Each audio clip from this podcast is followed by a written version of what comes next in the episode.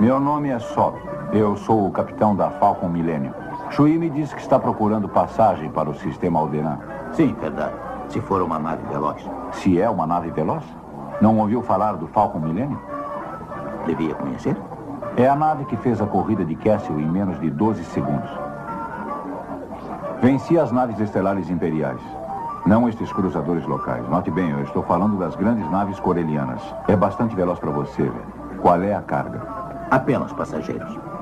Eu, o rapaz, dois androides e sem fazer nenhuma pergunta. é o que? Alguma encrenca local? Digamos que gostaríamos de evitar quaisquer complicações imperiais. Bom, isto é que é uma proeza, não é? E vai lhe custar alguma coisa extra. 10 mil, tudo adiantado.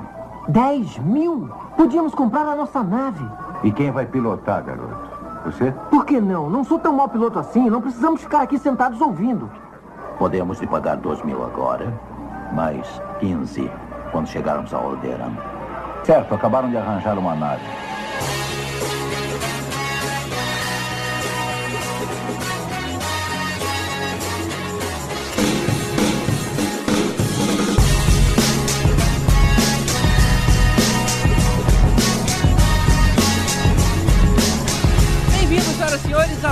Podcast para falar sobre filmes e séries de TV. Nós somos os podcastinadores. Eu sou o Gustavo Marães e aqui comigo, tendo um bom pressentimento sobre essa gravação desse episódio, estão Fernando Caruso. Graças a Deus, eu tava muito tenso com esse filme. Fiquei muito feliz, já quero já tirar isso do meu peito. Só teve uma cena que eu acho que eles mandaram mal no filme.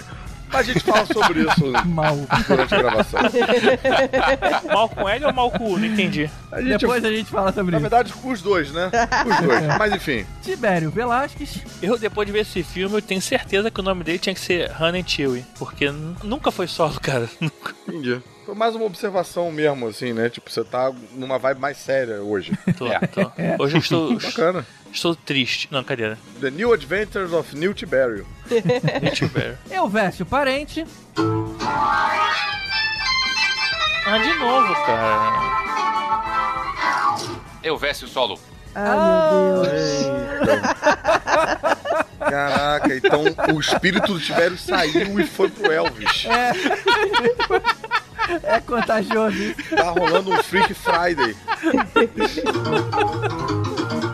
Nádia Lírio, do Conselho Jedi do Rio de Janeiro. Pô, é um prazerzão estar aqui com vocês todos, principalmente com o tio Bério. É.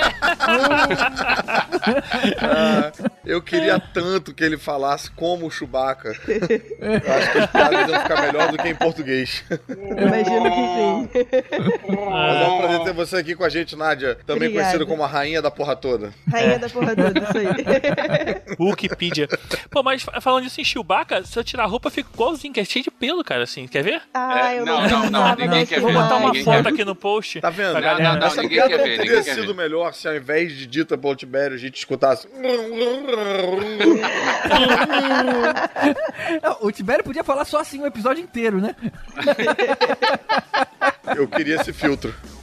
Eu, não, eu não fiz eletiva de De Wookness.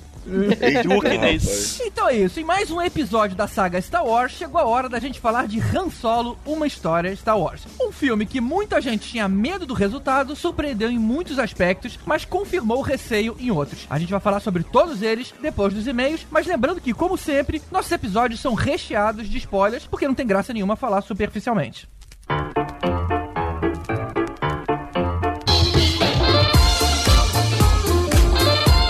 Aí, Caruso, quais são os dois e-mails que a gente falou hoje? Ah, ah, pera aí, antes dos e-mails, a gente tem que falar que, cara, a gente teve uma enxurrada de feedback. Eu acho que Sessão Aventura foi um episódio que chacoalhou a memória das pessoas, caiu uma porção de coisa. Dali, a galera escreveu pra caramba e muita gente falando: ah, mas não falou de tal série, não falou de tal outra série. E sim, realmente, a gente teve que selecionar, né? Porque a gente não pode fazer um episódio de 18 horas. Isso aqui não é MDM, isso aqui tem um mínimo de organização, entendeu? verdade. É verdade, cara. E eu achei tão legal os tipos de comentário, cara, que teve uma galera que escreveu de forma emotiva. É. Caramba, isso eu assistia com meu pai. Puta, eu tenho lembranças de, de ver isso Sim. em reprises. É, porque eu Cara, acho foi que muito realmente bacana. muitas dessas séries são, são séries que a gente assistia, convira, né? E aí a gente esquece, fica num cantinho ali da memória, que quando resgata, vem tudo, vem até o sabor do biscoito bono que a gente queria. É, Pois é, as pessoas falando da música, caramba, na hora que vocês colocaram a música, caramba, voltou tudo. Muito legal. E isso que você falou, cara, é interessante a gente comentar sobre as pessoas lembrando coisas que não, não estiveram. É lógico que a gente não tinha condição de colocar tudo. E não dá pra fazer um, um programa tão longo assim. Então, por exemplo, a gente acabou optando por deixar mais as dos anos 90, cara, porque tinha muita coisa ruim. Anos 90 tinha contra-ataque, justiceiros. Força de Emergência, China, Parceiros da Lei, Homem Invisível. Cara, e eu vou dizer que quando começou o episódio, as séries dos anos 70, as do início dos anos 80, eu, pô, não lembrava de muita coisa, porque era criança, mas caraca, vendo essas aí dos anos 90, você tá falando, também não lembro, cara. É porque essa ninguém mais se importava, cara. Eu acho que a É. Globo falou, cara, me dá qualquer coisa aí. Não, e, a- e- e o código é esse, eu estudava de tarde, por isso que eu É, perdi muita É coisa. isso, é isso, com certeza. Mas esses, cara, é difícil achar alguém que tenha visto essas coisas, sabe? Não fala isso que a gente vai achar, GG. É. A gente vai achar. Mas eu duvido que a gente teria recebido tanto e-mail emotivo se a gente tivesse colocado essas aqui que meia dúzia consegue lembrar só. Sem dúvida. Aliás, eu queria aproveitar aí a galera que mandou todos esses e-mails emotivos e a galera que não mandou os e-mails emotivos, mas sentiu toda essa emoção, que eu sei que é uma galera mais velha, pra fazer um jabá, se você me permite. Diga lá. Porque eu estou em cartaz com um espetáculo infantil. Eu tô supondo que essa galera já tem filho já. Bem provável. Essa galera aí tá na faixa dos 40, 30 e muitos e tal. Então, é, essa pode ser uma oportunidade de se encontrar ao vivo se você estiver no Rio de Janeiro, tem uma criança e tá desesperado pra fazer alguma coisa no final de semana pra não ficar com o moleque correndo pela casa, subindo pelas paredes. Eu tô em cartaz no tablado com o infantil Camaleão, Alface as Batatas Mágicas, é, às 5 da tarde, sábados e domingos lá. É só você entrar no Facebook lá do tablado pra ver as promoções, né? Porque volta e meia tem desconto, enfim. E aí aparece lá que eu vou querer muito saber. Se você for um ouvinte dos podcastinadores, eu vou querer muito saber, tipo, ah, eu vim pelos podcastinadores. Vou querer ter essa troca aí com você. Maneiro, maneiro. Então vá lá dar um abraço aí no Caruso. Mas vamos pros e-mails então, Caruso. Escolhe aí um aí. Tá, eu vou começar com um e-mail do Raul Agostino, que ele diz o seguinte. Ao longo do cast, vocês ficaram em dúvida sobre a verdadeira origem de Buck Rogers. No programa, vocês já chegaram à conclusão que ele veio antes do Flash Gordon, mas acho que poderia dar uma noção um pouco maior da importância desse personagem para toda a cultura pop. Colocou um todo em caixa alta aí. Pois é justamente isso que eu venho estudando na minha conclusão de curso de história, o nascimento da cultura nerd. Olha Meu só. Deus do céu. Bacana. Bacana, rapaz. Ó, ele diz: o personagem surgiu nas revistas pulps, revistas extremamente vagabundas de contos de gêneros nichados como terror, detetive e erótico. Bem, isso aí eu posso acrescentar um pouquinho. Eu sei que chama pulp porque a capa era feita com polpa de árvore, né? Ih, Aquela, Tá brincando aquela que era por isso? de madeira. É, por isso chama pulp. Que legal. Bem, ou a gente vai receber outro e-mail do Raul enorme me corrigindo e tal. Imagina se ele coloca isso no TCC e toma nota mais baixa, que você deu informação errada. Ah, meu Deus do céu. Quem mandou tirar as informações na internet? Enfim. É, o conto era Armageddon 2491 e foi escrito por Philip Francis Nolan. O sucesso foi tanto que o protagonista foi levado para diversas outras mídias e continuou por aí. Mas por que eu estou me dando ao trabalho de falar de algo tão específico? Porque essa história foi considerada por muitos autores como uma das maiores influências em suas vidas. Um exemplo forte é Jerry Siegel, um dos criadores do Superman, que diz que tal história mudou sua vida para sempre e o fez amar heróis como um todo. Olha, cara, que legal. Veio só, daí, cara. é? A inspiração do cara. Armageddon 2491 foi tão impactante que muitos historiadores da literatura dizem que esta foi a primeira história que se vendeu como ficção científica. Sem Buck não teríamos os super-heróis, Flash Gordon, Star Wars, Star Trek e por aí vai. Daí nasceu tudo o que conhecemos como ficção científica na cultura pop hoje. Bacana, Puxa, cara. muito bacana, cara. Muito obrigado, Raul. Pois é, cara, tá aí um e-mail carregado de informações, tudo isso que é bacana essa troca desse podcast, né, cara? A gente conversa com outras pessoas que, pô, tem um afinco e, e às vezes tem um conhecimento que tira aí de um buraco uma parada que bacana. Agora, todas as pessoas vão ter o conhecimento do Raul sem nem a metade do esforço que ele teve para adquirir esse conhecimento. De ficar fuçando, né? Exatamente. Então, beleza. E o segundo e último e-mail é do Carlos Lose. Carlos Lose, que era do falecido site posterior que nos alocava. É o mesmo Carlos Lose, abacaxi voador, né? Olha só, antes dele cair. É, verdade, antes dele pousar. Olá, galera. Quero agradecer pelo podcast Sessão Aventura, pois finalmente se falou das séries que eu assisti na época, fique bem claro. Hoje em dia, não dá pra acompanhar tudo, mal tenho tempo pra acessar o Netflix. Eu gostaria de falar algumas coisinhas rápidas sobre algumas séries. Com relação a Dama de Ouro, a paródia com a Débora Bloch não foi na TV Pirata, olha só, cara, e sim na Armação Ilimitada, que também contou com a presença de Paulo César Pereio. Gente, Pior é que eu acho que é isso mesmo, cara. Na hora que ele falou, destravou alguma coisa, eu, eu lembro de ter visto pelo um flash, né? Não sei se lembro ou eu se eu tô imaginando, mas eu, eu quero acreditar nele sim. não, é bacana, cara. É. Só é triste que ele não tá usando essa informação pra nenhum TCC nem nada, tá? Só. tá lá no, no pendrive, lá no HD externo. Dama de Ouro foi considerada uma série violenta pra época, junto com Stingray. Não era Stingray? Stingray. Stingray? Não sei, cara. É, a raia. Stingray é a raia, se não me engano. É, pois é. Stingray parece que é cinza, né? Ah, pode ser, pode é ser. Stingray. Tem mais a ver. Pra você ter uma ideia, no segundo episódio de Dama de Ouro, uma amiga policial, uma amiga policial sua, era assassinada e jogada morta nua numa lixeira. Gente, Os bandidos ainda fizeram fotos dela morta, simulando que ela estaria numa orgia pra desmoralizá-la. nossa senhora. Que loucura, né? É claro, a Marrone detonou todo mundo geral. Um pouco pesado. Pô, um pouco, cara? Bastante Tá pesado. Os anos 80 realmente era muito sem noção, cara. É verdade, cara. Se bobear, ela ainda foi pra rua com a arma com, sem sutiã, com roupa transparente. Tão sem noção que a gente era naquela época. Sobre o incrível Hulk, a música tinha uma parte muito importante no filme. Além da melodia triste no final, havia uma música muito tensa que acompanhava o estresse gradativo do Banner até ele começar a se transformar no Hulk.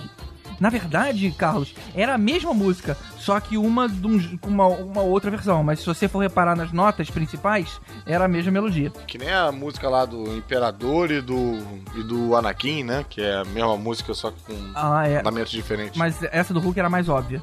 Eu lembro como é que era inesquecível ele sempre pegando roupas no varal da casa dos outros e deixando notas de dólares no pregador. A gente sempre se perguntava onde é que ele arranjava tanta roupa, não tendo emprego nem endereço fixo. E aí o varal era a resposta. É verdade, cara, ele sempre roubava a roupa de todo mundo. No piloto da série, ele é dado como morto e na sua lápide está escrito David Bruce Banner, só pra ficar claro que Bruce não foi totalmente descartado na série. Tá aí, interessante saber disso também. É, e se eu não me engano, cara, nos quadrinhos ele chama Robert Bruce Banner, porque o Stan Lee errou o nome dele uma vez. Tipo, falou, chamou de Robert, aí depois, não, era Robert Bruce Banner, sempre foi. Desculpinha, né? É, quase certeza, mas vamos esperar o e-mail do Raul Agostino, né, do TCC dele aí pra corrigir. Vai corrigir. Bom, o Carlos dá uma, ele, ele conta algumas informações sobre outras séries, sobre chips e tudo mais, mas pra não ficar muito grande, vamos pro final. Poderia eu falar de muita coisa aqui, mas vou parar, senão o e-mail vai ter uns 900 quilômetros. Sério, já tá quase perto disso, cara. É, tá com 830, né? é. Só quero dizer que a única vez que eu vi Sequest, olha só, aquele que o, que o Dudu viu. Aham. Quando eu vi o Sequest, o William Shatner estava fazendo uma participação especial Gente! com um bigode gol do Magnum. Gente! Realmente era um Star Trek debaixo d'água. Só fica uma sugestão. Como muita coisa boa ficou de fora, podia ser feita uma segunda parte desse podcast. Gosto muito de Moto Laser, por exemplo, e tem até um texto publicado lá no Batata Espacial, que é o site dele aí pra quem se interessar. Cara, realmente ficou muita coisa de fora. A gente até comentou aí no fim dos blocos o que, que não era Sessão Aventura, mas era muito legal também. E eu vou te falar que a, repercussão foi tão bacana que não tá descartado não essa ideia de fazer mais pra frente uma versão de dessas séries de, daquela época. A gente só não pode chamar de Sessão Aventura, né? Aí a gente dá um outro jeito de batizar isso. É, tem que arranjar esse outro nome aí e, esse- e essa pauta, porque eu quero encaixar a Super Vic, cara. Tenho que encaixar a Super Vic. Aí a gente tem que fazer sobre Sessão Comédia. A Super Vic passou na sessão comédia. Eu, eu tenho É. lembrança da Super Vic no canal 13, acho que era Record, eu acho. É, mas aí depois que saía da Globo, né? Quando a Globo parar de passar, aí ela leiloava isso pra todo mundo. Pois é, eu não tinha essa lembrança do Super Vic passar na Globo, não. Passava. É, porque- Ainda vou falar. Super Gatas era na segunda-feira. Na terça era Primo Cruzado. Na quarta era Caras e Caretas com Michael J. Fox. Na quinta era o Poderoso Benson. E na sexta era Super Vic. Caraca, cara. Essa molecada não sabe como é que era a vida, né, cara? A gente tinha que se pautar os dias da semana de acordo com o que a- o canal queria que a gente assistisse. Não é? E às vezes eu fico preocupado com aquilo que você falou uma vez, que você se preocupa com essa quantidade de informações inúteis que a gente guarda, né? Que a gente poderia estar guardando pra alguma coisa importante. É, eu, né, eu não cara? consigo esquecer essas coisas, cara. Que droga. É, em algum momento a gente sabia fazer ressuscitamento, agora a gente não sabe mais. Porque a gente sabe qual é o dia que passava Primo Cruzado.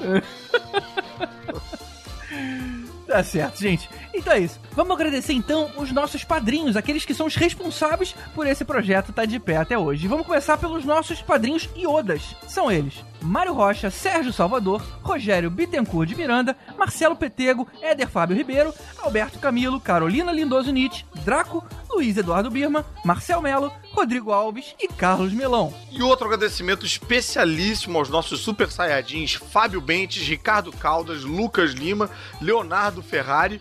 E um agradecimento especialíssimo com um beijo molhado na boca de língua para os nossos mestres dos magos Alexandre Mendes, Thiago Luiz Silva e Renato Arcanjo. Muitíssimo obrigado por ajudarem a gente a manter o podcast. Isso, e por favor, não mude de categoria pra baixo só pra você não ter esse mesmo agradecimento no próximo.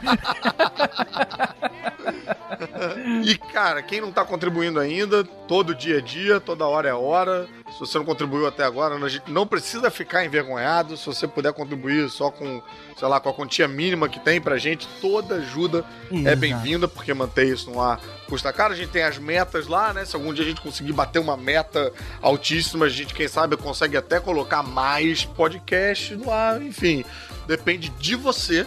Tá? Isso a aí. força do sucrilho que ela que desperta o tigre em você. Sabe o que eu achava muito engraçado, cara, nessa vinheta, cara? Porque o cara falava desperta o tigre em você e depois falava em você também. O cara, que estranho, né, cara? Pô, porra, não era comigo desde o início? Era outra pessoa? Qual era o É desse? verdade, cara, que maluco. É. Pô, a gente podia Mas- fazer um episódio sobre propagandas antigas, hein? Eita, podia. Isso é Podia. interessante. É um, é um detourzinho do nosso É, filmes e séries de TV, mas. tem que ser do debate-papo, que é onde a gente tem mais flexibilidade. É, mas passava, né, no meio das séries de TV. Então, É. quem sabe É. a corregedoria permite, A não gente sei. dá uma forçada de barra por aí. É. Mas concluindo aí, falando pro pessoal que, pô, que não pode contribuir no momento, também não tem problema, você pode ajudar a gente divulgando o podcast.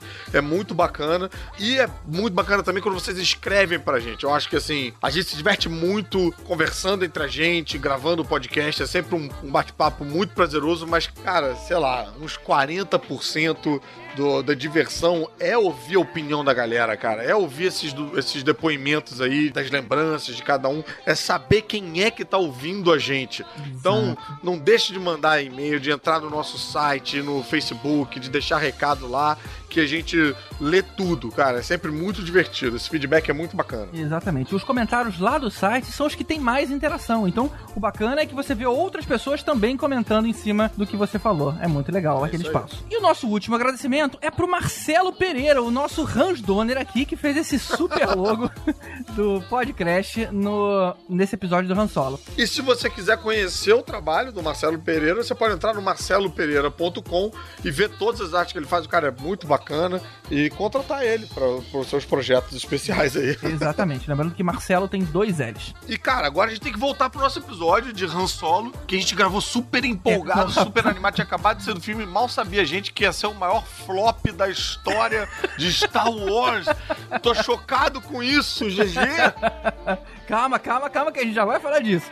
Então é isso, gente. Manda e-mail lá pro contato arroba podcastinadores.com.br, um like lá no nosso facebook.com barra podcastinadores ou comenta aqui no post do episódio em podcastinadores.com.br. Vamos nessa então? Então vamos embora, que a força esteja com vocês. E em você também.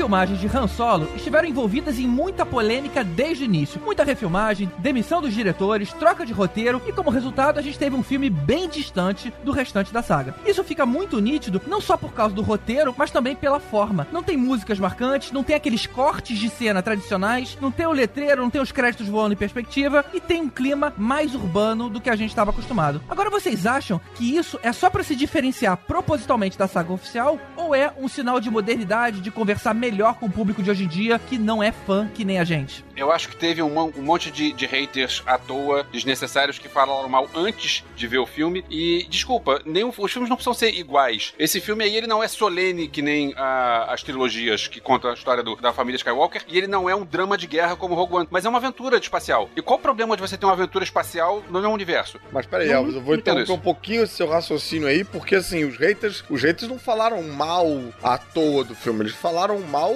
com, né, com muita coisa que estava acontecendo.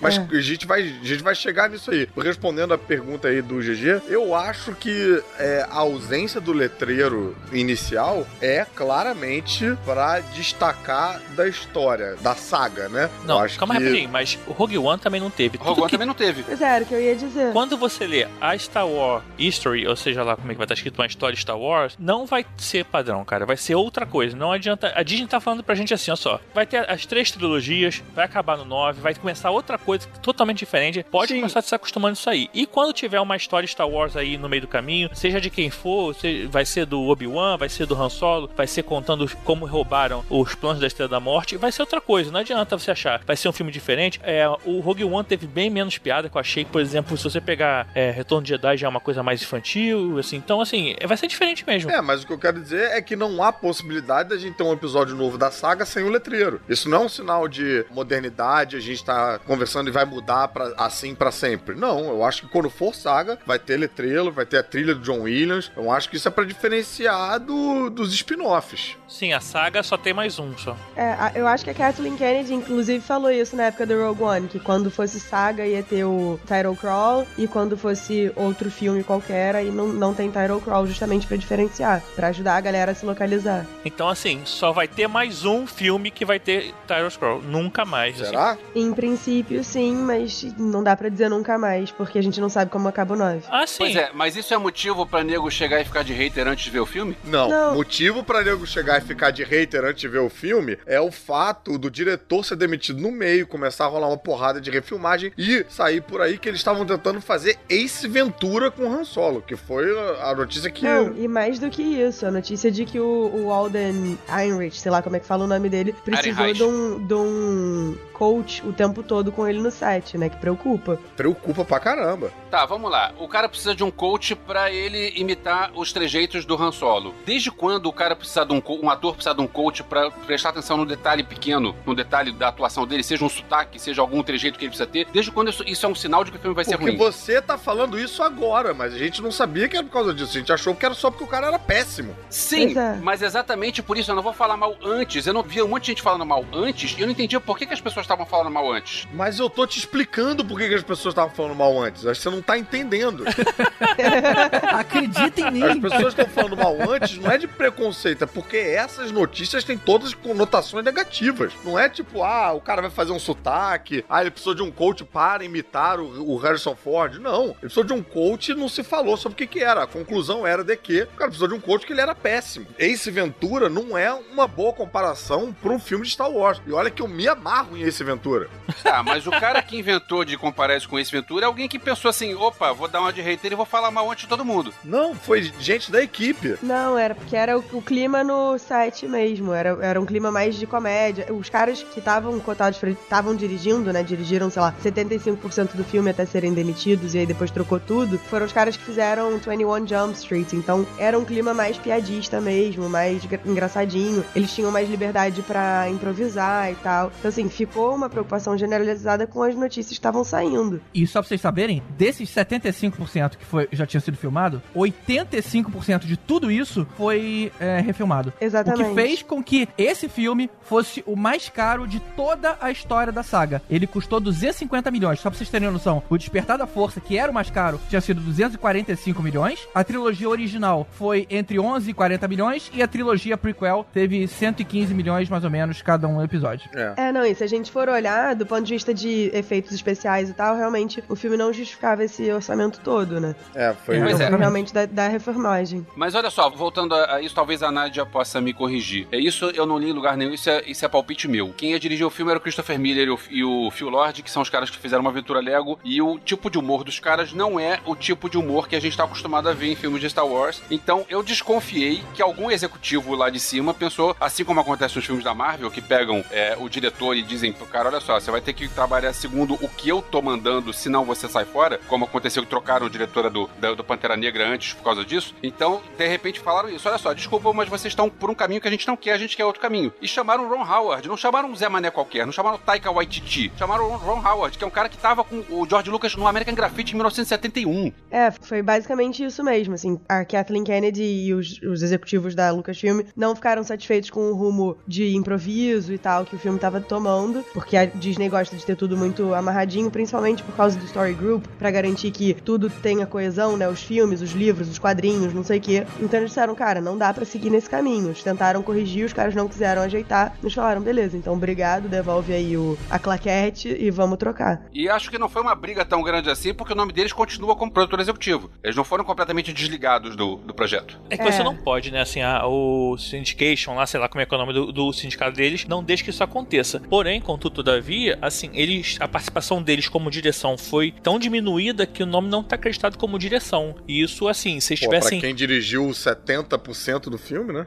É, eles tiraram muita coisa, cara. Porque É, Não, então, pra eles eu fui olhar, Tiba, o que que acontece? É, você, pra ser acreditado como diretor, isso eu fui procurar. Você, pra ser acreditado como diretor, você tem que ter filmado pelo menos 90% da fotografia principal, então eles já não tinham filmado, e você tem que ter tido controle da pós-produção. ter, é. Que eles não tiveram, é por isso que eles não podiam ser acreditados como diretores. E silêncio, né, pós-briga, eu acho que determina mais até de que a briga foi mais feia do que se você tem aí vazamento de notícia e depoimentos descontentes, né? Sinal de que rolou um abafamento sério, né? Senão você não pode ser uma das pessoas que acha que, ah, eu acho que não, não tem violência no Rio de Janeiro porque eu nunca fui assaltado no caminho da minha casa. Enfim, tem coisas que acontecem aí seriamente por debaixo do pano. É, né? eu acho também. Você quer dizer que assim, foi uma coisa, foi tão séria briga que os caras não nem falaram nada depois, é isso? Cara, eu acho que a Disney nunca. Você nunca viu um barraco com a Disney. Nunca viu. Uh, Se você for até, tipo, em questão de parque, cara, quantos, sei lá, quantos milhares de pessoas entram naquele parque todos os dias. Não é possível que nunca ninguém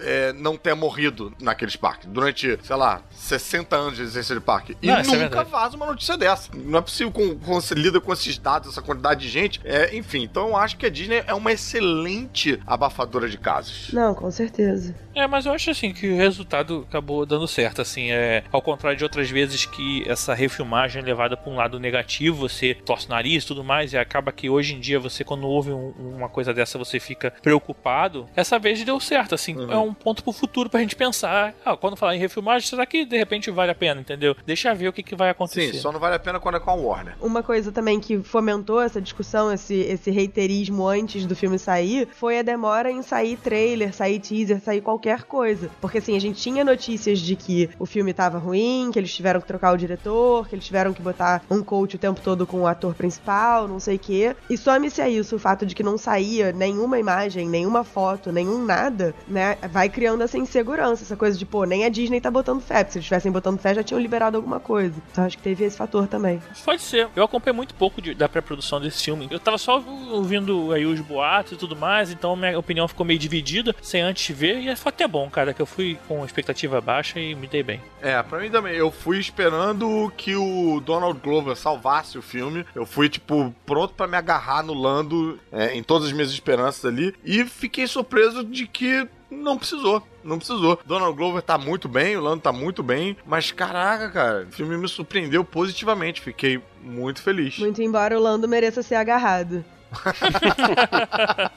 Merece. Mas então, peraí, já que vocês estão falando do- dos personagens, vamos falar deles direito, cara, em, em ordem. Vamos começar pelo Han Solo, que era a maior preocupação de todo mundo. Só queria fazer um comentário que eu acho que a gente tava falando direito dos personagens, sim. Não acho que a gente tava falando errado. Agora a gente pode falar na ordem dos personagens, ou mais a fundo. Mas sim, podemos.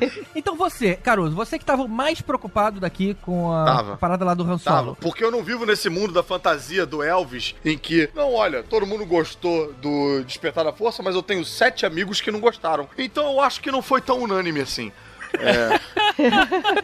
O mundo da fantasia que eu vivo é um mundo onde eu espero ver antes de falar mal. Tá bom. Então, por que, vocês estavam preocupados com o Alden Rich Rich Rich? Eren Reich. Posso dizer por que, eu tava preocupada de verdade? Por quê? Por quê? O único filme que eu tinha visto com ele antes é um filme muito bosta que tentou surfar na onda do Twilight, chamado 16 Luas. E assim, o filme tem o Jeremy Irons, tem a Emma Thompson. Eu nem vi, eu já é tô uma rindo já, merda.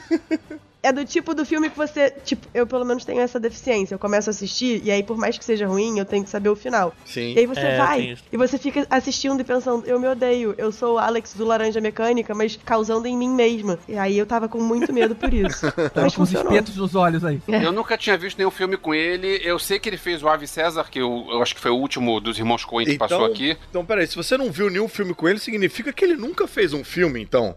Não, significa que tem muito filme sendo lançado hoje em dia e eu não consigo ver tudo. Ah, que bom que você sabe que existem coisas que acontecem fora do seu campo de visão.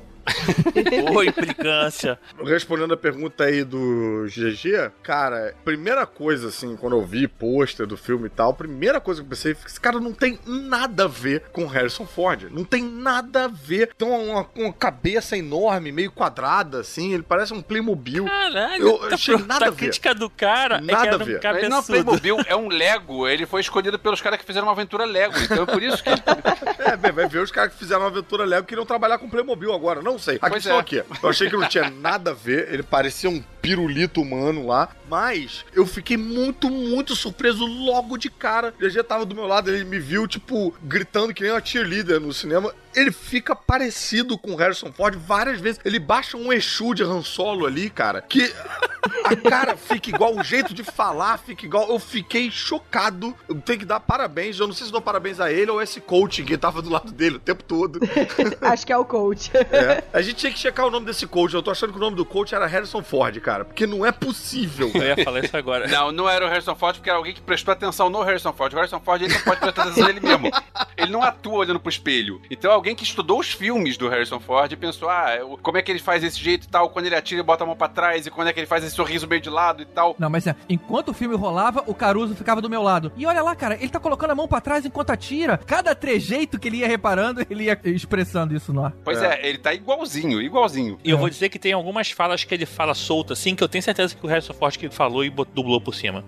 Que caraca, tem uma hora que ele fala assim, Não, mas, mas o sorriso, você vê que tinha alguma coisa ali no olhar, é. É. você vê com os olhos, né? De um jeito que era familiar, cara. Engraçado Sim, isso. E umas pausas estranhas. Não, tem uma hora que ele fala assim, Chewie, lá na, na mina. E, cara, eu tenho certeza que era- foi o Harrison Ford. Eu falei, quê? Eu tá, assim, tava meio distraído e na hora chamou a atenção, foi igualzinho que ele fala. Caraca, foi muito sinistro, cara. Cara, impressionante. Esse cara ganhou meu coração. Eu vou até assistir 16 luas depois disso. Assiste o ver César, vai. se ele tá canastrão no outro também. O Ave César vale a pena assistir. o- Assim, eu fui assistir Ave César pra tentar ficar calminha de que o Han Solo ia funcionar. Pensa que o, o Alden Ehrenreich é o terceiro nome no MDB do Ave César, e antes dele tem o Josh Brolin e o George Clooney, e depois tem o Ray Fiennes e a Scarlett Johansson. Caralho, tem o Thanos e o Batman e o Han Solo e a Viúva Negra. Pois é, Vamos lá, vamos lá pra Kira. O que, que vocês acharam da Emilia Clarke? Desde o começo eu, eu sabia que a Kira não prestava, essa Kenga. Sacanagem. Mas, Traíra. tipo, Me admira o nome em português da Kira não ter sido Kenga, né? Que apóstrofe. Kenga. Do jeito que a gente tem Capitão que nem o do Panaca. cu e do Khan. Exatamente. Tá aí, né? O cara que zoou os nomes em português não tava trabalhando no filme. Hoje não foi, verdade. Não tá. Vacilo. Mas ó, cara, a Emilia Clarke, ela é realmente uma atriz fraquinha, mas É. é- ela é tão gracinha e todo mundo gosta dela no, no- no Game of Thrones, cara, que pra mim passou. Passou. Não, eu acho que ela funcionou até. Eu tava preocupado com isso também, porque eu tinha visto. A única vez que eu vi a Emilia Clarke, né? É. No cinema foi com aquele exterminador lá. Ah, sim. Um último mesmo. assim, Que ela tá fisicamente parecida com uma jovem Sarah Connor. Mas caraca, ela manda mal o filme todo, cara. O filme tem todo um ar de SBT, assim. Tipo, tem, tem cara. você pode estar vendo no cinema, você tem cara de que você vai estar vendo na televisão aquilo, sabe? E eu fiquei preocupado. Eu acho que ela funciona muito, muito bem bem em Game of Thrones, mas no cinema tava achando fã. E gostei dela no filme também, não comprometeu. Olha, eu acho que é o negócio de chamar a Daenerys é porque ela é a Daenerys. Então É. isso vai trazer um público pro Star Wars que não é o público de Star Wars, é o cara que é fã de Game of Thrones, que é, É possível. possivelmente a série mais hypada dos últimos anos. Então o cara vai pensar, pô, é o filme novo que a Daenerys tá, então eu vou querer ver por causa da Daenerys. É, agora, é curioso isso porque esse é um pensamento meio anti-Star Wars, né? Que tinha todo uma, um Exatamente. pensamento de pegar atores desconhecidos e alavancar eles e tal, né? É, mas agora é Disney, né? Vamos ganhar dinheiro, vamos, vamos pegar e onde é que a gente pode ganhar dinheiro? E a gente não tá falando da saga principal também, né? É, É. porque na saga principal eles pegaram gente bem desconhecida. Uhum. É, estão pegando os atores pra fazer essas pontas nesse universo Star Wars aí paralelo. Mas eu gosto dela, assim, eu acho ela bem simpática e, e, tipo, ouvir ela naquele Como Eu Era Antes de Você foi um bom filme também. Mas realmente, assim, eu acho que é mais que esse esquema aí que o Overso falou de tentar trazer um público novo. Quando a minha filha de 17 anos viu o trailer, ela disse: Ih, que legal, a Daenerys está no filme. Não que ela, porque ela, é, ela foi bem educada, então ela vai, ia querer ver o filme, o Han Solo de qualquer maneira. Mas é, Entendi. pr- pra geração dela, é mais um Entendi. motivo. Fala, fala com ela, com É, certeza. sim, sim. Não, e Pois se é. o Elvis viu esse depoimento da filha dela, significa que ele entendeu o que os adolescentes do mundo inteiro falam agora. Cara, É, pela décima vez. Vai ser assim até o fim da noite, né? Vambora.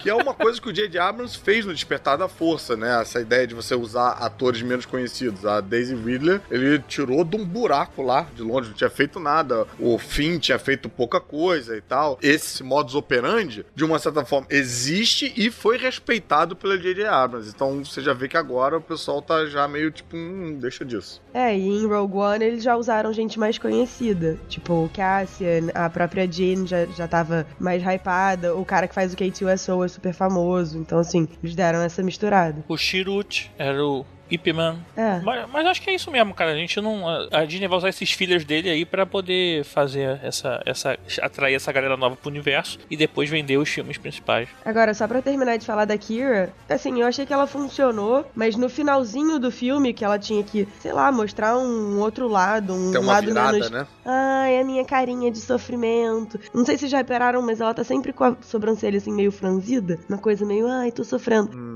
Ela precisava se impor um pouco mais e não, não foi. É. Eu fiquei, vai, minha filha, vai. E não. não. Deslancha, né? Vai. Você ficou com a sensação de que faltou dragão ali, né? É, exatamente, faltou o dragão. Cadê o Dracarys? Vamos lá. Chewie. O Jonas Suotamu, ele foi o, o Chewbacca no. Ele foi um, um dublê do Chewbacca do, pro Peter Mayhew no, no Despertar da Força. Ele foi o Chewbacca no último Jedi, que o Peter Mayhew não, não tinha mais condições. E ele tá agora pela terceira vez como Chewbacca. Olha, qual é o nome desse cara, hein? Jonas Suotamu. É um finlandês de 2,11 metros de altura. Caraca, o cara é tão grande que até o nome dele fica comprido, né? Jonas, né? não é Jonas, é Jonas. é pra chegar lá em O cima. IMDB do cara só tem Chewbacca como crédito. Tá, tá mais do que o meu já. Eu assisti uma entrevista com ele e ele tava contando que ligaram, tipo, pra Federação de Basquete da Finlândia, sei lá de onde ele é. E aí Da perguntaram assim: vocês têm um jogador com mais de dois metros e olhos azuis? tipo, na Finlândia, sabe? Alô, todo mundo deve ter mais de dois metros e olho azul. Não, e é muito esperto, né? Que eles mandam pra Finlândia que assim, a galera vai falar inglês. E, cara, e largar basquete na Finlândia deve ser moleza. né? Qualquer proposta Mas é é melhor do que continuar jogando basquete na Finlândia. Aí ligaram pra ele e falaram: ah, manda aí uma foto sua porque estão precisando de um cara alto pro Star Wars e tal, de olho azul. Aí ele mandou e Mas pra que mandar uma foto? Precisa mandar a altura dele, não precisa mandar a foto. Foto não. Ser gordo não. Tá contratado. Né? Você- pois é, você bate a cabeça em algum lugar quantas vezes por dia? Cara, mas assim, é engraçado, a gente viu outros Wookiees lá, né? E, e a diferença, assim, acho que a gente tava acostumado a ver os Wookiees gordinhos, aparecendo uns Wookiees meio raquíticos, né? Com fome lá. Foi bem estranho, cara. Ah, é. Pô, mas também, né? Uns Zooks mais Sebastião Salgado, né? Sebastião Salgado. Pô, eu fiquei bolado com aqueles Wookies sofridos ali. É, eu também fiquei meio Sim. assim, caralho, Tinha um vacilo. Wookie que parecia a Marina Silva.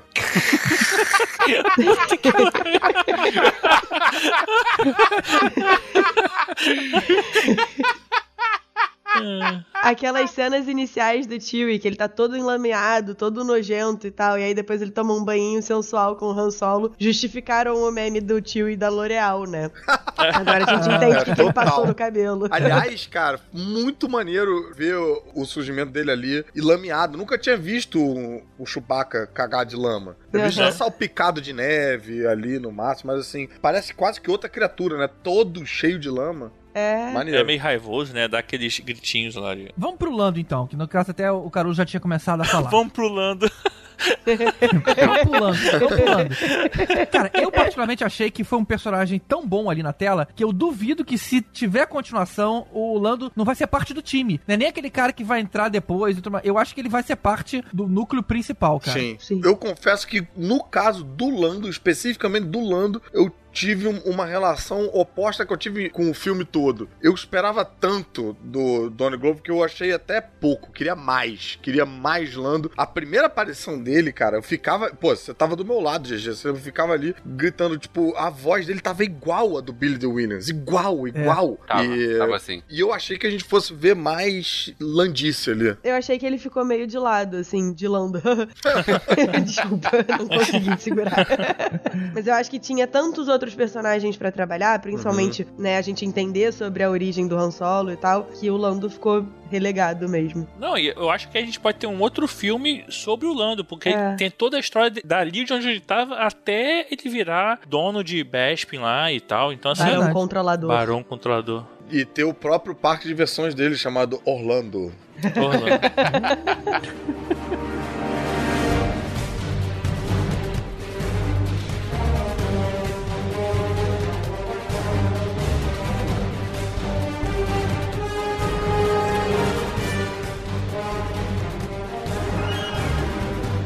Vamos agora pra robô feminina L337. É impressionante como é que a saga Star Wars ela consegue dar tanta personalidade pra robô, né, cara? Sim. O, o K2SO também era muito marcante. Pode crer. O, quando veio o primeiro filme dessa onda nova, veio o BB-8, que é um robô que todo mundo gosta e é um robô maneiro. É. E aí quando veio o Rogue One, veio o K2, que é um robô que é completamente diferente. E pra mim é melhor ainda do que o BB-8. E agora veio outro robô completamente diferente também dos outros dois e também muito É aí, bom, cara. assim. É eles são sempre um personagem que roubou a cena.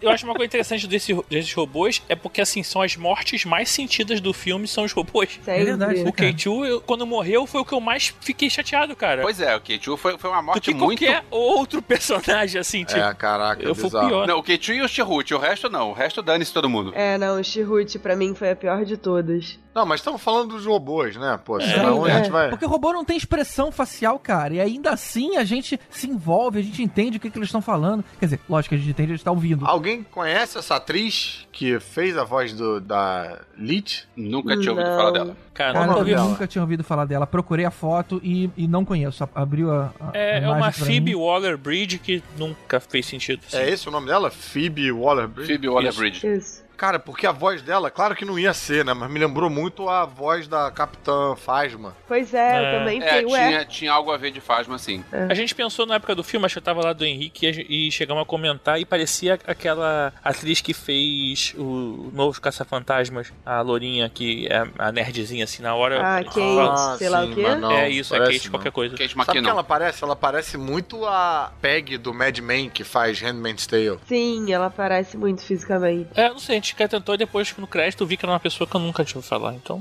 Mas caguei, Patrícia. Vamos pro robô.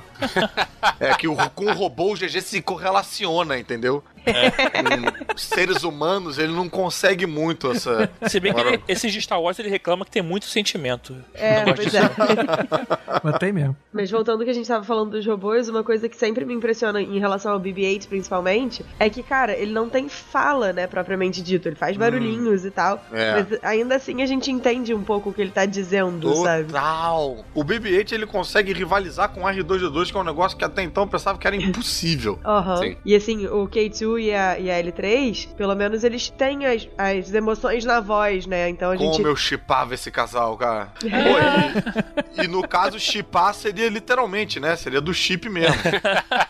Chipar com Esfregar um CH, né? chip no outro, né? Tenho certeza que vai ter alguém que vai chipar os dois também. Nossa, ia ser tão maneiro se eles se encontrassem. O que me lembra a cena dela confidenciando lá pra Kira que achava que o, que o Lando tava gostando, apaixonado por ela. é muito bom. E pior que no final o Lando tava apaixonado por ela, né? Isso que é o pior. Não, cara, não é que não, não quer dizer que tava apaixonado. Ele tava é, sentindo, mas você era o tem um companheiro de carinho, trabalho né? dele. Sim, Pois claro, é, você tem um mas- carinho por aquele robô. Sim, mas- Ele trabalha contigo, tá Mas contigo ela, sempre. ela tava mais certa do que ela. Acho que talvez a gente imaginava que ela estaria, sei lá. Talvez. Lataria? Lá estaria. É, vem cá, é, essa parada do Lich, eu não tava ligado nisso não, cara. Que é como Do- se lê o, o número. Então, na verdade, quem chamou a atenção disso pra mim foi a Débora Otero. Ela falou sobre isso. Pra quem não sabe, o nome dela é inspirado no, no Lit, que é essa linguagem de trocar letras por números e tal. Eu fiquei, "Ah, eu não tinha reparado. Então eu achei que era bom dar a fonte. Maneiro. Mas eles no filme ela de Lich? Eu não lembrava. Achava que chamava de L3. Não, ela chama de L3. Mas É o Tree, é. as Ah, tá. pessoas estão chamando de Lit. A minha referência foi que daqui a quatro ela vira aquela banda L7. Ah. E, e é engraçado que eles também conseguem, mesmo com letra e número, arranjar uma sonoridade feminina, né? El é mais feminino do que, sei lá, Arthur, que é Arthur, né? Exatamente. É, L é o apelido da Eleven. É, tá aí. E Elvésio é mais feminino, né? Do que. É isso. Por isso que a minha voz é fina assim. Aí ele fez agora que nem o Star-Lord, né? Tu viu? Não é tão longe, porque o Elvis é parente, né? Então, enfim, É. tá tudo na mesma família. Ai, meu Deus. Chega, gente. É, um outro aspecto da L3 que eu achei maneiro é essa coisa dela ser, como chamaram ela, ser, ser do PSOL, né? Assim, que ela tá lutando por direitos iguais pros robôs e tal. Agora, uma coisa que talvez não bata bem com as audiências, principalmente. É a sigla do robô dela, né? P50L. Cara, É, na mas- hora que ela fala revolução, começa a soltar. Cara, muito bom aquilo. Ela tá, ela tá curtindo muito a revolução. Revolução. Uma coisa que me preocupa um pouco sobre a receptividade disso para as audiências americanas é que a galera já acha que tá uma agenda muito feminista, não sei o quê. Então botar o primeiro robô que fala sobre direitos iguais e tal com voz feminina, eu não sei se pode ficar mais uma apelação da agenda feminista da Kathleen Kennedy, blá blá blá, e ser mal recebido. Eu chutaria que não, porque foi usado como humor, né? Foi usado como escape cômico. Eu diria talvez até o contrário, que na hora que você tem, que talvez quem reclame seja a galera da agenda feminista, porque na hora que você tem um personagem com voz feminina é, levantando questões, né, de igualdade e tal, é usado como piada, não é muito levado a sério. Mas o, o K2SO lá, né, o K25... É assim, ó. É, é, K2. K2. K- É, K2SO. Ele fala um pouco também, né? De, mas menos engajado, mas com um certo sarcasmo e ironia. Ele fica o tempo todo falando de como os robôs são maltratados, né? Ele dá uma zoada de, ah, vocês vão morrer ou não, É.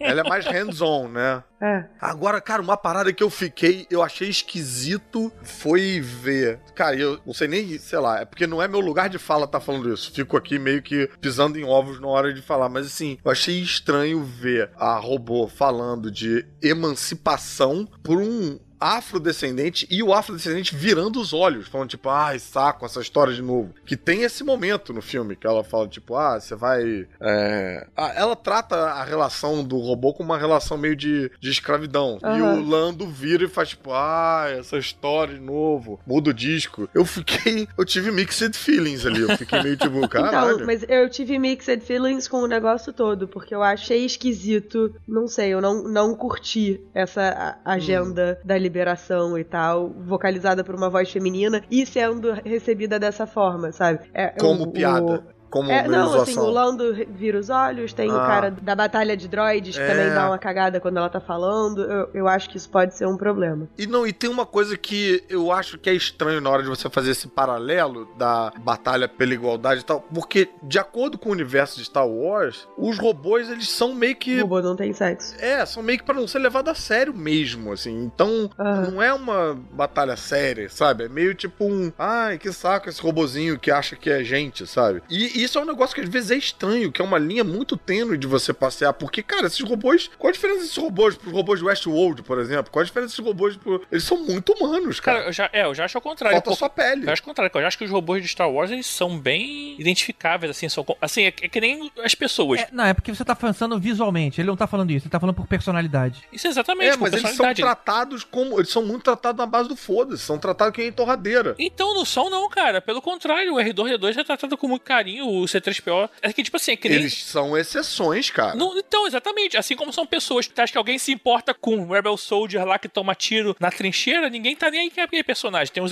os principais e tem os coadjuvantes. Os robôs é a mesma coisa. Tem os principais que são tratados como principais mesmo, que tem mais regalias do que pessoas que são soldados apenas e morrem e acabou, entendeu? Ele se preocupa mais quando o C3PO perde um, perde um braço do que quando, quando um soldado é morto lá, cara. Assim, ou até o próprio Stormtrooper, que são pessoas. Então, não é. Eu acho bem, eu acho bem diferente Ah, disso. Acho não é bem sei por aí. não, cara. No livro que saiu sobre o, o Han, vocês acharam que eu ia ficar sem falar de universo expandido.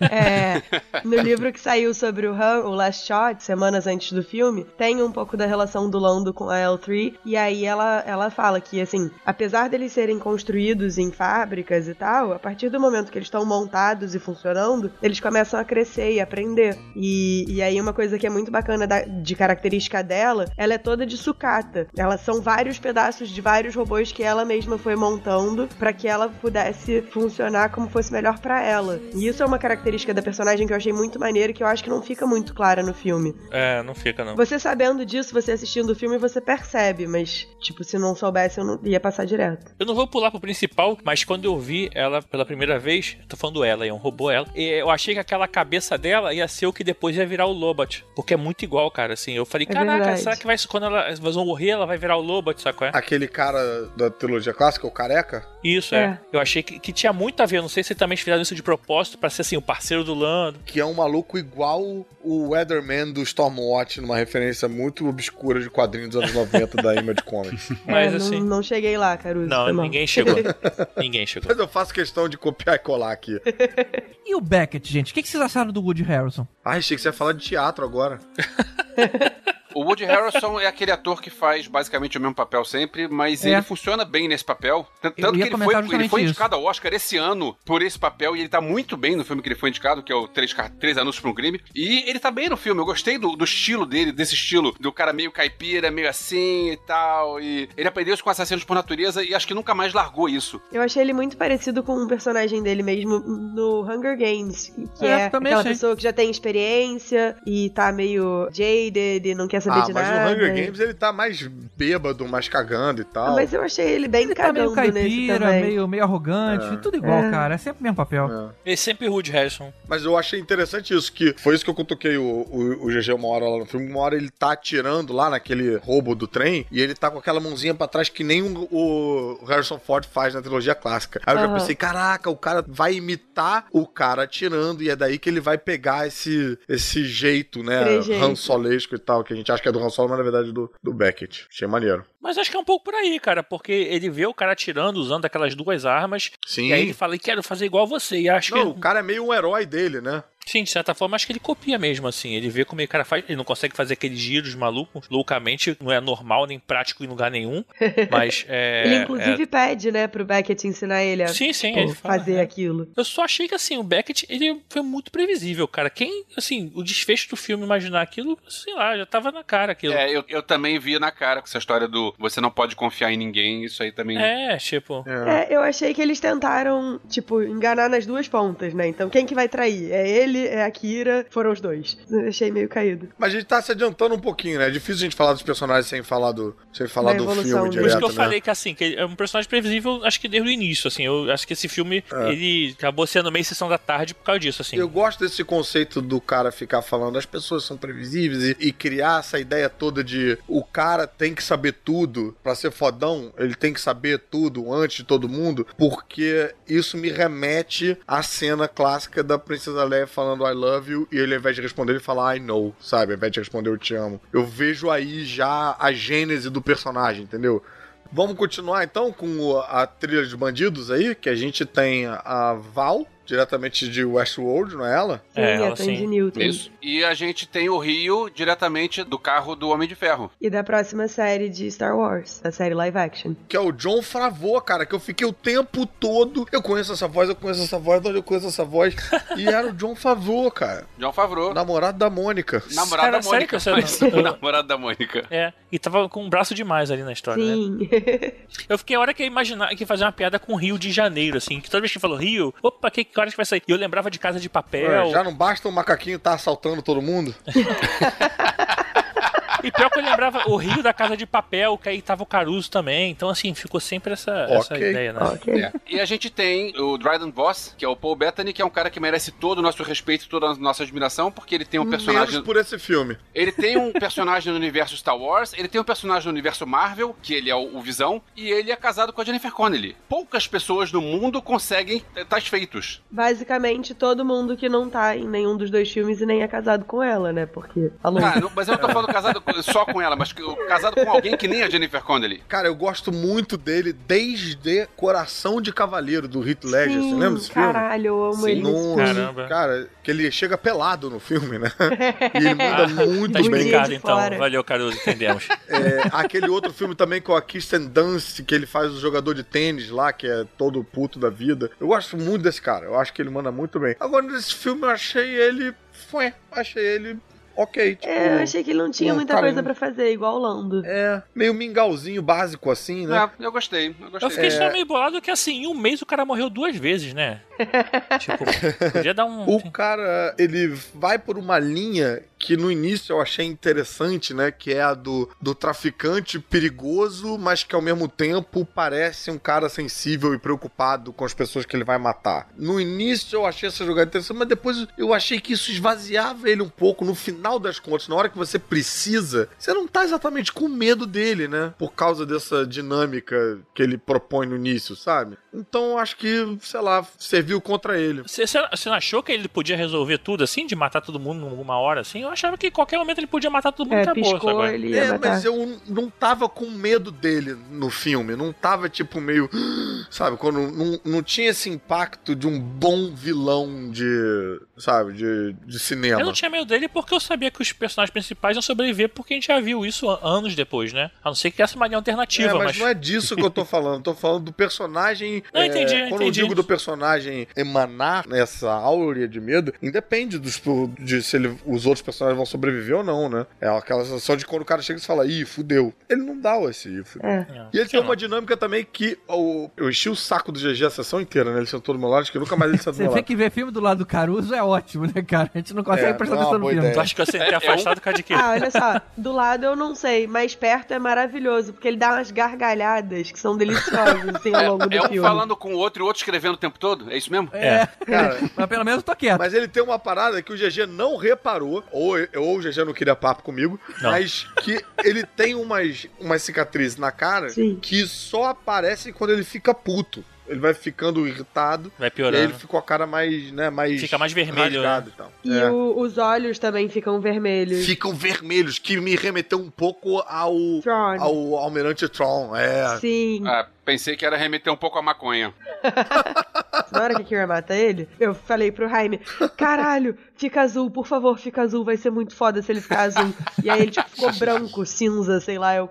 Hã? Se ele ficou cinza é outro filme, ô, Nádia. Esse é, esse é Também, Guerra Infinita que ele é, fica mas eu cinza. fiquei, eu fiquei confusa, porque ele ficou esquisito. Mas ele ficou meio cinza mesmo, né, cara? Segunda vez que o cara morre e fica cinza. É. Não é? Não satisfeito. A gente tava falando dele como gangster, tem um filme com ele muito foda, em que ele faz um gangster de verdade, chamado Gangster Número Ele 1. morre e fica cinza, não? É ele, não, ele não morre e fica cinza. Porque se ele morresse e ficasse cinza, o próximo filme dele ia ser Paul Bettany em 50 tons de cinza.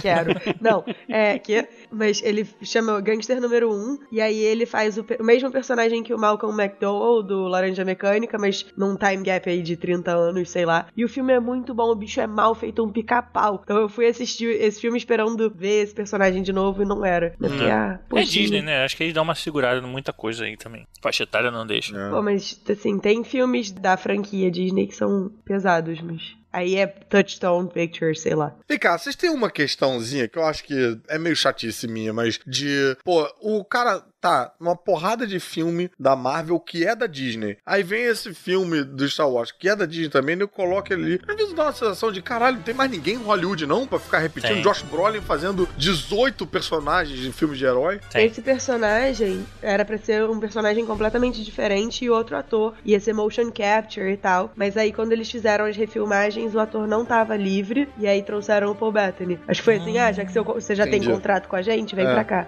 Já que você tá no estúdio do lado, Tá na É. folha de pagamento, né? Acho que foi um pouco isso. Ah, a gente já tá pagando por você mesmo, então vem cá. Oi, é, você já ficou cinza aí no teu filme? Vem ficar cinza nesse filme aqui também, rapidinho. Vamos economizar na maquiagem. Ô, de cinza, chega aqui rapidinho.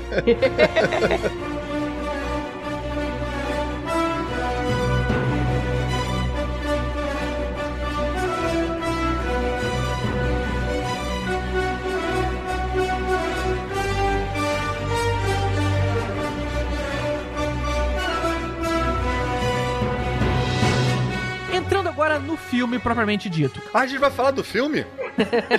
A gente rola tanto pra falar, mas é temos que falar assim. É, não é à toa que o podcast tem esse nome, né? E o filme começa com aquela perseguição pra sair lá do planeta. O, o Han e a Não. Kira. Não, você tá começando o filme na metade já. Tá bom, não. Se começar, começar mesmo, tem a. Não, lá não, o- você o filme começa o começa filme- com não tendo letreiro de Star Wars. Foi a primeira coisa que você falou Sim. sentado do meu lado ali. Eu acho que foi a primeira e última, depois você não falou mais nada. Você só falou Ele ficou só anotando, só Anotando. Aí, depois disso você conseguiu ver o filme, Caruso? de vez em quando só fazia. É. Mas o gordinho não atrapalhou? O gordinho tava na sala de cinema, eu vi. Ah, devia estar dormindo, cara. Esse puto só dorme nas, nas cabines de imprensa. Não, o filme começa, na verdade, com o dadinho que a gente vê lá no final do Last Jedi, cara. Olha a referência direta aí. Eita. né, cara? Não tinha virado o Zé Pequeno? Exatamente. Meu Deus. Eu só achei assim, esse dadinho eu esperava mais dele. Eu achava assim, não. Achou que ele fosse mais importante. É verdade, né? Eu achei que ele tinha alguma referência assim. Nos filmes, a gente, principalmente no último, fez questão de mostrar que aquilo ali era o Han Solo. E nesse filme a gente parece que é uma relação dele com a Daenerys, né? Assim, com a Emilia. Com. Eu nem lembro mais o personagem dela, o nome. Kira. Com a Kira. E assim, é, sei lá, e depois quando ele entrega pra Leia, parece um pouco de traição, não? Mas ele não entrega pra Leia. É o Luke que entrega. Não, o Luke entrega pra Leia como se fosse uma lembrança dele. Mas era É. dele, era o, era o amuleto da sorte dele e tal. É. Tipo, ele entregou pra Kira pra dar sorte pra ela, só que deu ruim. É, eu entendo o que o Tibério tá falando. Do jeito que ele é colocado ali no início, parece que ele vai voltar no final de uma maneira mais importante pro filme. Mas como é uma trilogia, talvez isso possa acontecer ainda, entendeu? Não, não é ainda não, não é não ainda é trilogia ainda não, Caruso. Ah, não? Não é? Não. É só essa não. porra desse filme? É, Por só enquanto, Caralho, sim. então o filme piorou muito, cara. pra mim, Star Wars é tudo múltiplo de três, entendeu? Com exceção de Rogue One, eu deixo não ser, porque senão ia ser outros dois filmes de um cemitério, É né? porque tem o ano nome. Se fosse, ia ser Rogue One, Rogue 2 e Rogue 3. Mas aí o Han é solo. Oi. É. Não. Chupa Caruso, né? Esqueci o que eu ia falar, GG, me perdi. Ah, não, o Alden Ehrenreich deu uma entrevista dizendo que ele tinha assinado um contrato múltiplo e tal. Pode ser daí que o Caruso tirou, que é uma trilogia, mas ainda não tá confirmado, não. Pode, mas tem mais chance de eu ter tirado do meu cu mesmo, porque eu faço isso. Eu- Inventa as paradas. Porra, cara, eu tava tentando preservar o seu cu. Não, já, too late. É, Ah, obrigado, Nádia, A obrigado. gente tenta. nesse início do filme, a gente, assim, a gente vê que o, o Han Solo nunca saiu de Coreia, pela vida, nunca, né, da vida toda dele. É, nem da Coreia do Norte, nem da Coreia do Sul. Nem Coreia do Sul, nunca. E teve uma coisa muito foda que eu falei umas duas vezes. Assim, no início do filme, é que as Imperial Star Destroyers, elas são naves corelianas, né? São é, cruzadores imperi- corelianos. E você vê ele sendo construído em Coreia, né, cara? Como é que você sabe disso, Tibério? Sei lá, porque eu já li em algum momento, em algum lugar. Dos livros ou dos quadrinhos? Não sei, cara. Eu não sei se elas são necessariamente de Corélia, mas, tipo, elas, algumas são construídas em Corélia. Cara, o Tibério falou com tanta certeza que eu não questiono. Pra mim, agora já é. Agora é, cara. E, eu, e não, e você vê isso no filme, né? Assim. Não, tem uma sendo construída, assim, no filme. Mas com certeza essas que são de destruição de massa são da Coreia do Norte, cara. E você vê depois também uma parte delas sendo levantada, assim, tem aquelas sendo construídas. Pô, cara, achei muito É, legal. Aquele universinho todo ali eu achei bem bacana, sabia? Eu até veria mais mais tempo de filme naquele âmbito ali. E vocês não acharam esse cenário, assim, mais urbano, mai- meio parecido com o Blade Runner, cara? Sim, eu É, achei. Bacana, é tudo muito úmido ali, né? Muita, uma- umas luzes, assim, de- Escuro, né? Eu achei um pouco parecido com aquela cidade do início do Rebels. Logo na primeira temporada, logo no iníciozinho que, Ah, o, é que verdade, eles é acham verdade. o garotinho que eu nunca lembro o nome também. E sei lá, eu achei que tem muito disso, assim. Coreia era uma base conhecida é, de, de recrutamento também, imperial, assim, essas coisas também se pega nos quadrinhos, em videojogos, videogame antigo e tal. Então eles usaram muita coisa, muita referenciazinha aí, que, cara, não vou lembrar tudo, mas eu achei legal. É. Mas, cara, o filme todo, ele tem uma dinâmica bem acelerada. Essa cena não é exceção, né? É, é sempre, assim, uma coisa que leva a outra, com muita urgência, muita agilidade. Isso eu achei bacana no filme. Ele não te dá muito tempo de respirar ou de, sei lá, achar chato, assim. Tanto que a gente, logo que a gente apresenta ele ali, a primeira vez, e tem o dadinho, e tem, apresenta lá aquela bandidona lá, né, do o monstro do- da água lá. Aquele Minhokosu. Lady Próxima. Isso. Logo dali, cara, já explode, já tem perseguição, já sai correndo e tal. Tem já a, é a nave fazendo cavalo de pau. nave fazendo cavalo de pau. Muito maneiro, cara. Aquele speederzinho que ele rouba, eu não sei, pode ser muito viagem minha, mas a Kira diz que é um M68 e eu achei o formato dele igualzinho um Mustang 68. e até ele é pintado caramba. de azul. Ele parece o Mustang mesmo, agora você falou a verdade, cara. Não peguei essa referência, É, não. e ele é pintado tipo de um azul com umas listras brancas. Eu fiquei, "Ah, um Mustang de Star Wars, que parada foda. Caralho, maneiro. Porra, Nádia, tu tirou onda agora, hein? É, tirou onda. Tá vendo? Sei tudo de carro. Podemos chegar no aeroporto que a gente tem uma cena de impacto pra história do personagem todo sempre. Que é a origem do nome do cara. Meu Deus. Ah, não. Rapaz, polêmico e arriscado isso aí, hein? Eu gostei. Terrível. Não, Mas É. eu suponho que uma galera deve não achar maneiro. Eu fiquei decepcionada. Eu gostei porque eu nunca tinha parado pra pensar qual é a origem do nome do cara. Então foi uma surpresa interessante ali na hora. Cara, a origem dele foi a piada de todo mundo sempre, cara. Pois é. Eu quero ver o, o prequel de alguém perguntando pro Luke se ele anda no céu, sabe? É tipo, qual é o seu nome, Luke? E o que, que você, você está fazendo agora? Ah, Skywalker. você está andando no céu? Então vou botar aqui que você é o andador de céu. É. Mas eu achei maneiro, eu comprei. Eu achei bacana. Você não comprou? Não, tinha que ser, no mínimo, na pior das hipóteses, tinha que ele falar que era solo. No mínimo. Não um, um soldado, um pau mandado lá, o cara que faz a seleção de escolher um. Ah, não. pois é, cara. e ainda deu uma explicada, né? Ah, você não tem família? Ah, solo. É. Podia ele estar sozinho assim, olhar pro lado, ver que não tinha ninguém, sem falar nada e falar assim, solo. É. Tipo, acabou, acabou. É curioso só, né? Tipo, essa, essa interpretação lá do, da moça no guichê, né? Porque parece que, caralho, é a primeira vez na história da carreira dela que aparece alguém que não tem família num porto, porra, movimentadaço, sabe? Não, não, ele ali. é no, re- no recrutamento. É, vocês estão confundindo. Ali tá no recrutamento militar. É, no É, é. é. Ah, confundi mesmo. Lá com a mulher é aquela história dele conseguir passar e ela é pega. Aí ele vai se alistar pra conseguir voltar. É, então tá. Então o primeiro cara no alistamento que não tem família. É. E é a primeira vez que vão perguntar pro Han Solo se ele tem sobrenome? Será que nunca na vida dele Pois é. Não perguntaram? importa, Eu cara. teria preferido se o cara tivesse uma lista, tipo, de nomes, até nomes, sei lá, conhecidos, sabe, Fat e tal, e ele passasse o dedo e, ah, solo, e botasse. Ia ser melhor do que só essa piadinha do, ah, você não tem ninguém? Haha, solo. haha. Não, mas não foi Realmente assim não achei, também, né, é. Nádia? Não foi. ah, mas foi. Ah, Foi solo. um Foi. pouco. Ah, Porque Foi. todo mundo Não. já fez essa piada. Você vai ver o filme com alguém? Não, eu vou solo. não, eu vou ver solo. É a piada completa, é eu vou ver solo. É, É, então. Inclusive, é, tem uma musiquinha, e agora um solo de guitarra, e agora Han solo. Tipo, pô, cara, Não. não. fala solo de guitarra, não, senão vai se empolga e coisa, o É, teclado é, de agora novo. ele já desligou o tecladinho. Eu já desliguei, mas eu posso ligar de novo, se vocês quiserem. É, e o Vécio precisa saber que solos de guitarra não vão me conquistar. Ele não tem Mas o guitarra. deles são teclado, Caruso. Pior ainda. É, cara, eu não gostei, não. Essa parte eu não gostei. E assim, ele, ele entrou ali pra se inscrever pro Império pra poder fugir, porque ele viu que não tinha como ele sair daquele terminal ali sem ser pego, né? Estavam investigando a galera. Ele falou, porra, como é que eu vou sair daqui? Vou me inscrever no exército, né? É, pra mim essa piadinha deu uma quebrada na, na suspensão de descrença, sabe? Eu saí do filme um pouquinho e falei, ih, ih, droga. É, eu gostei, mas eu senti que foi um momento de leve Marta, sabe? É. Eu achei que, tipo, hum, não sei se deviam estar mexendo com coisas tão importantes de uma maneira tão foda-se assim. Trivial. Mas eu gostei, eu gostei, eu comprei, eu comprei. Eu também. Achei maneiro. É, eu não tenho jeito, eu tenho que aceitar essa merda. Mas seguindo, ele se alista e se passam três anos. E aí, como o Caruso bem lembrou na hora, porque ele fala o tempo todo vendo o filme, foi a primeira vez na saga que a gente vê uma passagem de tempo escrita na tela. É, não, Sim. com calendário, né? Tipo, não sabia que se contava passagem de tempo com anos. Tem meses também, tem minutos, É, tem. o, o que que é ano pra eles, né, cara? Não tem só. Cada um conta como quer. É, pois é. Tem gente que conta com pintos, tem gente que canta com anos. Aí depende. Obrigada, Tibério. A Nadia Rio, eu tentei- eu só ajudei, só que ela não ia falar, ela ficou tímida.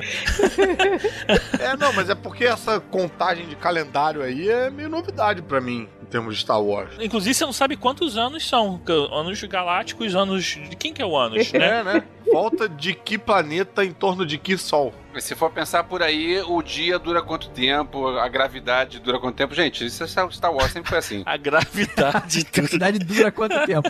A gravidade dura A quanto gravidade- tempo? Como assim? A, a gravidade funciona como? Tá, vocês entenderam. Não, sim, mas Elvis, essas coisas que você tá falando, elas não aparecem na tela de cinema enorme, escritas três anos depois. É, é muito descarado isso.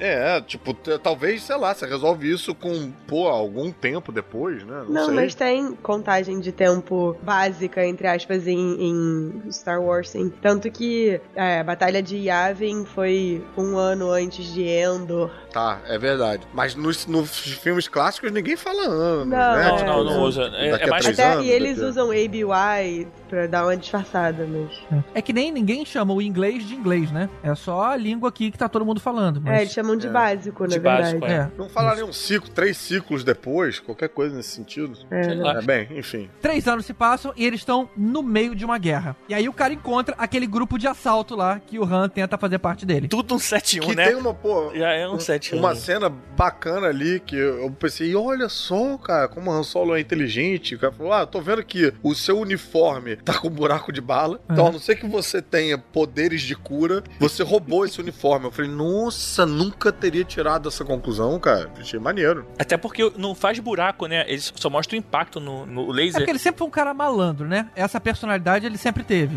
Uhum. Então, Não, mas aí que tá. Os Stormtrooper, eles morrem sem que faça buraco na- nas armaduras. Ali também é a mesma coisa. Você vê o impacto do laser, mas não tem um buraco. Você não bota o dedo, atravessa e sente a pessoa. É Cara, mas como o, se- mas o Stormtrooper morre quando você faz bull pra ele. O Não, não. Morre qualquer coisa. Não, é porque você não entende universo Star Wars, mas é assim, as armaduras, eles- a- o laser não atravessa, ele gera um impacto e aí a pessoa morre através da, da conclusão, não a partir Não, do, mas eu do- acho da, que no. A gente vê de novo, mas eu acho que no negócio do Han Solo tem um buraco sim na roupa do, do Beckett. Não tem não, tem não, que eu fiquei reparando nisso quando ele falou. Eu também. Mas, cara, o Lando toma um tiro de laser e tenta estancar o sangramento de uma ferida que tá cauterizada. Então eu acho que eh, foi pro caralho a lógica aí nesse sentido, né? Caralho, eu não tinha pensado nisso, agora eu tô com raiva.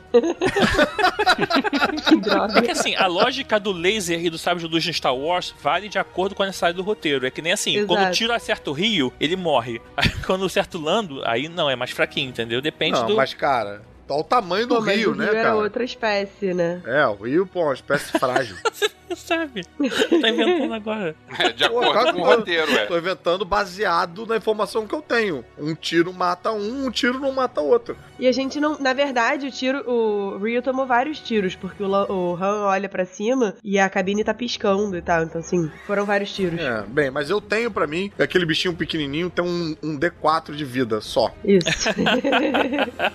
Só tira, tem que tirar seis pra sobreviver, e né? o Trooper tirou um dano crítico. É, se bater nele com a massa, que é um D6 de dano, já tem grande chance de matar ele. E aí, assim, o Star Wars sempre colocando personagens novos, né, cara? Já vem. Aí tem Stormtrooper novo, tem gente nova, tudo. Vão vender bonequinhos, né? Vão vender Ah, bonequinho. mas aí a bota. minha cristaleira agradece.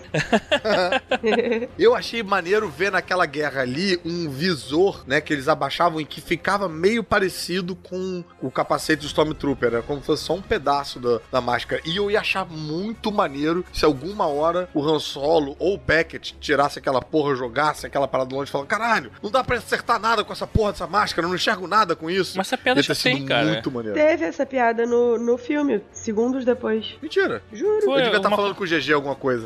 provavelmente. Cara, e pior que me atrapalhou, eu também não vi essa piada. Não, mas Tem. tem, acho que isso eu não, eu não lembro na série também tem, no, no, no Rebels. Às vezes, volta e meia eles fazem já essa piada após. Mas assim, ali, qual o problema desse filme, assim, é nesse sentido de criar coisas novas, até no Rogue One, até um pouco, com aquele Short Trooper. Você tá entre dois momentos que a gente já conhece bem, que é o episódio 3 e o episódio 4. Não tem como você criar um Snow Trooper diferente do Snow Trooper que a gente já conhece. Por que, que tem outro uniforme por ser naquele lugar, entendeu? Pô, porque aquele precisava ficar colado no trem de metal, não sei o que, ele tem uma bota de imã bolada. É. Sei lá, cara. Aí você bota Eu um acho alta que faz sentido. velocidade, o Eu acho que assim, você tem, você tem um deslocamento temporal que faz com que você tenha uniforme diferente por conta disso, como é o caso da trilogia nova, né? Que é todo mundo mais Nike, just do it, assim, né? Tipo, mais é, arrojado. E você tem um deslocamento espacial. A galáxia é enorme. Então, cada planeta que você vai, talvez tenha uma necessidade de uma facção, um uniforme Ah, diferente. Mas isso não, não faz sentido pro Império, que é uma coisa meio nazista, que é tudo igual, que mostra aquela, assim, eles tendem a fazer isso assim igual pra poder exatamente reforçar aquele ideal. Acho O, o Tibério tá preocupado porque vai ser mais bonequinho pra ele comprar. É, finalmente essa- no final é essa merda mesmo. É, quem devia estar preocupado é a Bianca, né? É, o dinheiro não sai do bolso dela. Quer dizer, bem pensado, hein? Você. Tá, esquece.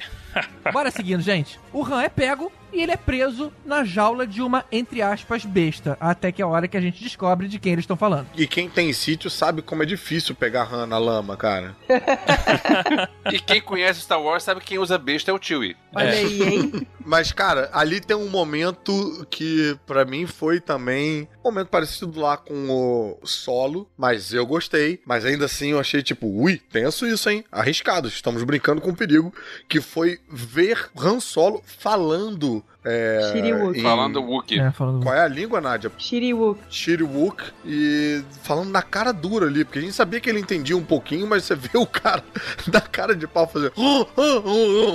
É meio tipo. Ficou meio ridículo, talvez, né? Eu teria adorado se ele tivesse feito, tipo, falado aleatório, sabe? Assim, coisas randômicas, mas não, ele Ah, fala mesmo. Tipo, ele não sabe falar direito, assim. É, né? É só tipo assim. Não, não. Ele explicou o plano Não, nessa não, língua. Não, ela achou que seria mais engraçado nisso. Ah, eu tá, teria sim. rido mais se ele tivesse feito no desespero, sabe? Tipo, É, se ele tivesse falado ganso, sapato.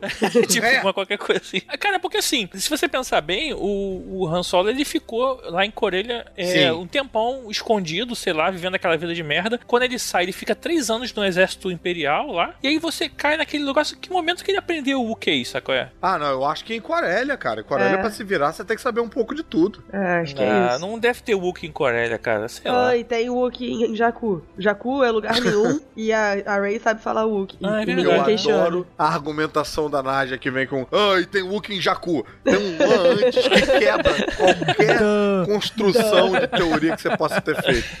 Ah, e tem Jakku. Ah, se fuder.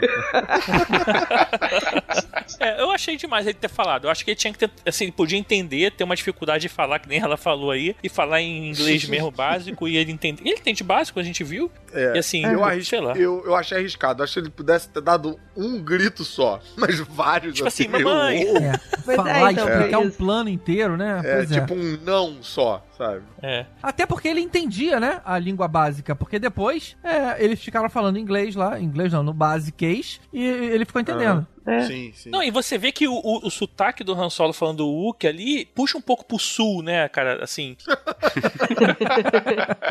Mas a gente sempre teve a ideia de que o Han Solo salvava o Chewbacca, ela- ele tinha uma dívida de vida, né, um, com o Han Solo, né? Por isso que ele era companheiro É, tinha esse inseparável. papo. Mas eu não sei se isso ficou muito, assim, claro, ou, tipo, pareceu que o Han Solo salvou a vida do, do Chewbacca, será? Ah, cara, eu acho que eu achei interessante. Acho que ficou bem a ver com esse esquema meio cinza que é o Han Solo. Porque assim, se não fosse Han Solo, eles não tinham saído daí. Mas da mesma forma, se não tivesse o Chewbacca ali, eles também não tinham saído dali. Então fica naquela de tipo de, pô, quem salvou quem? Mas é a cara do, do Han Solo dizer que, cara, não, se não fosse eu, se não fosse meu plano e tal. Então eu achei que tava tendo a ver com o personagem. E eu vi também que, cara, diferente de qualquer outro maluco que tenha caído ali, o Han Solo fez a diferença pra vida do Chewbacca. É, esse homem poderia ter morrido ou tentado matar e acabou, né? Ter uma continuação. Se bem que o Exatamente. Han Solo depois ajuda ele lá na mina a fugir com outros Wookiees, né? Talvez seja tudo isso, a soma de fatores aí, gerou essa amizade, né? E agora a gente sabe que o Chewbacca já comeu humanos, mas não comeu Porg.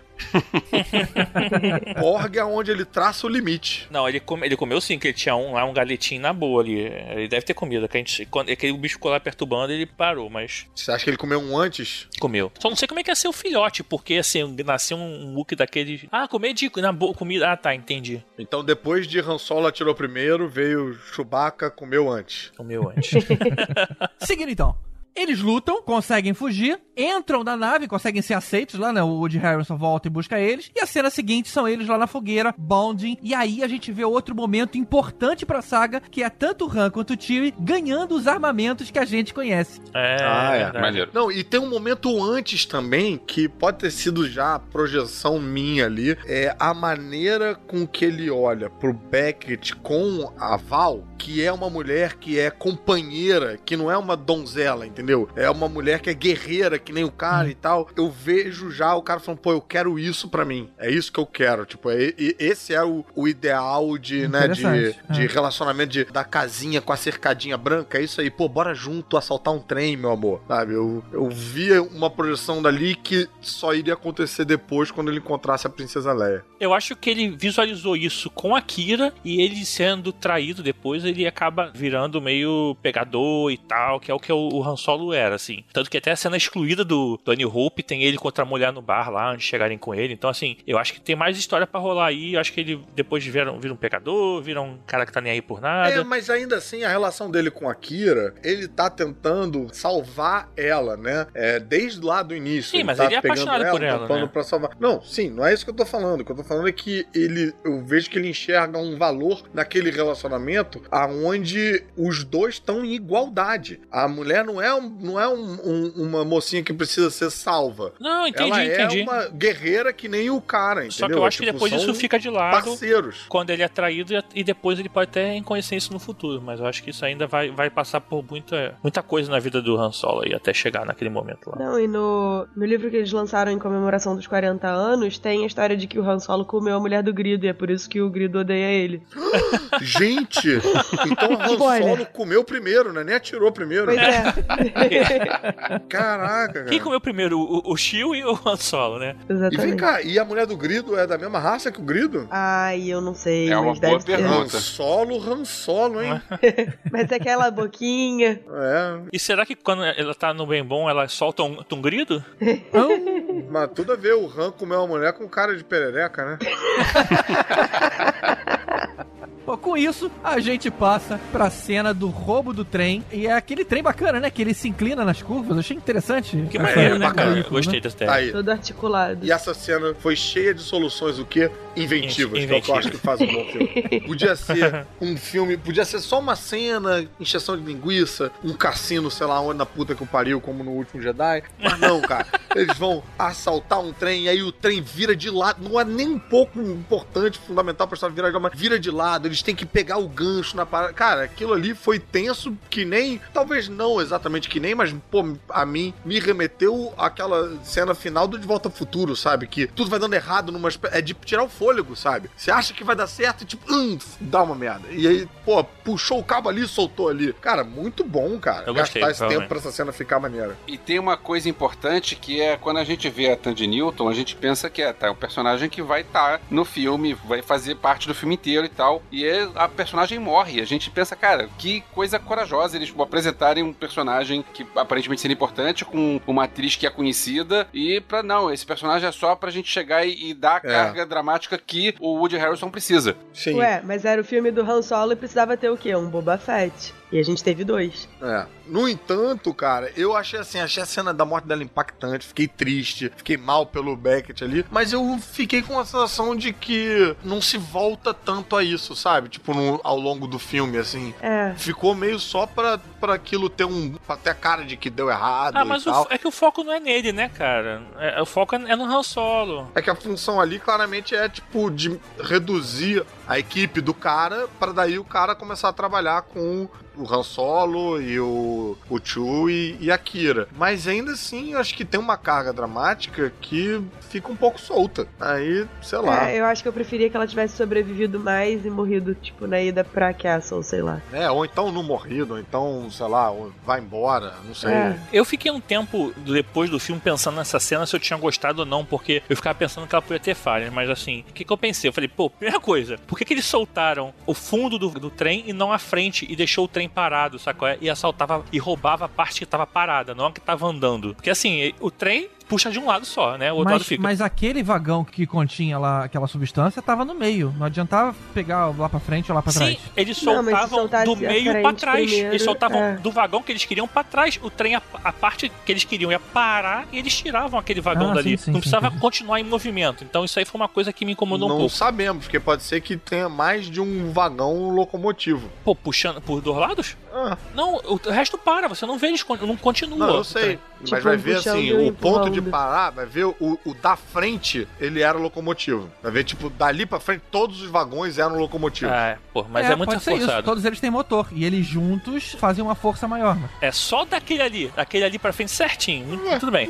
Pois é. É, pode aí ser. ela fala alguma coisa de que usaria a ponte pra interromper a comunicação com eles. É, aí eu também achei meio mais ou menos, mas depois mostra uma hora que mostra aqueles Viper Droids falando como se fosse no túnel, então realmente eles parecem que tinham que resolver aquilo antes do túnel, porque depois do túnel não teria como eles roubarem mais o vagão. E aí depois eu falei, por que, que ela se suicida? Ela, ela gera aquilo tudo pra poder roubar meia dúzia de coisas, né? Assim, se, pô, Meia tipo, dúzia de coisa? Não. não, Cara, cara, um calma. carregamento fodão, né? De Sim, tudo bem, lá. mas, mas olha só, você, você faz o quê? Me dá um milhão ou a sua vida? Porra, foda-se, então fica com um milhão, não deixei de ganhar, entendeu? Aí depois que vai explicar que aquilo ali, na verdade, se eles não roubassem aquilo ali, valia a vida deles de qualquer forma, então por isso que ela É, sacrificou, pois é, então, do que, que você tá reclamando? eu tô exatamente? falando que demorou, um- demora um tempo. Se você vê aquela cena e parar pra pensar nela, você começa a não ver muito sentido nela. Ela vai sendo explicada depois aos poucos. Ué, mas todo filme é explicado aos poucos. Você não senta antes do filme. Não, mas você não vê a explica, pessoa- Tem um manual de instrução do a filme. pessoa primeiro se suicida e depois você vai explicar por que ela se suicidou. É, fica assim, porra, por que, que ela morreu? Claro. Não, cara, não é. Depende da forma como você conta a história. Oi, gente, desculpa, eu vou parar um pouquinho aqui pra explicar por que, que eu vou me suicidar. Não, Porque vocês sabem, tem uma dívida Não. de um, com um cara ali e tal. Não, o cara morre e depois você entende. Sim, tudo bem, mas eu achei que ali você precisa de um tempo pra pensar nessas coisas, nas soluções que eles deram. Por que, que ela tinha que explodir a ponte? Por que que. Tipo, por que, que ela tinha que expandir a ponte? Sei lá, mas.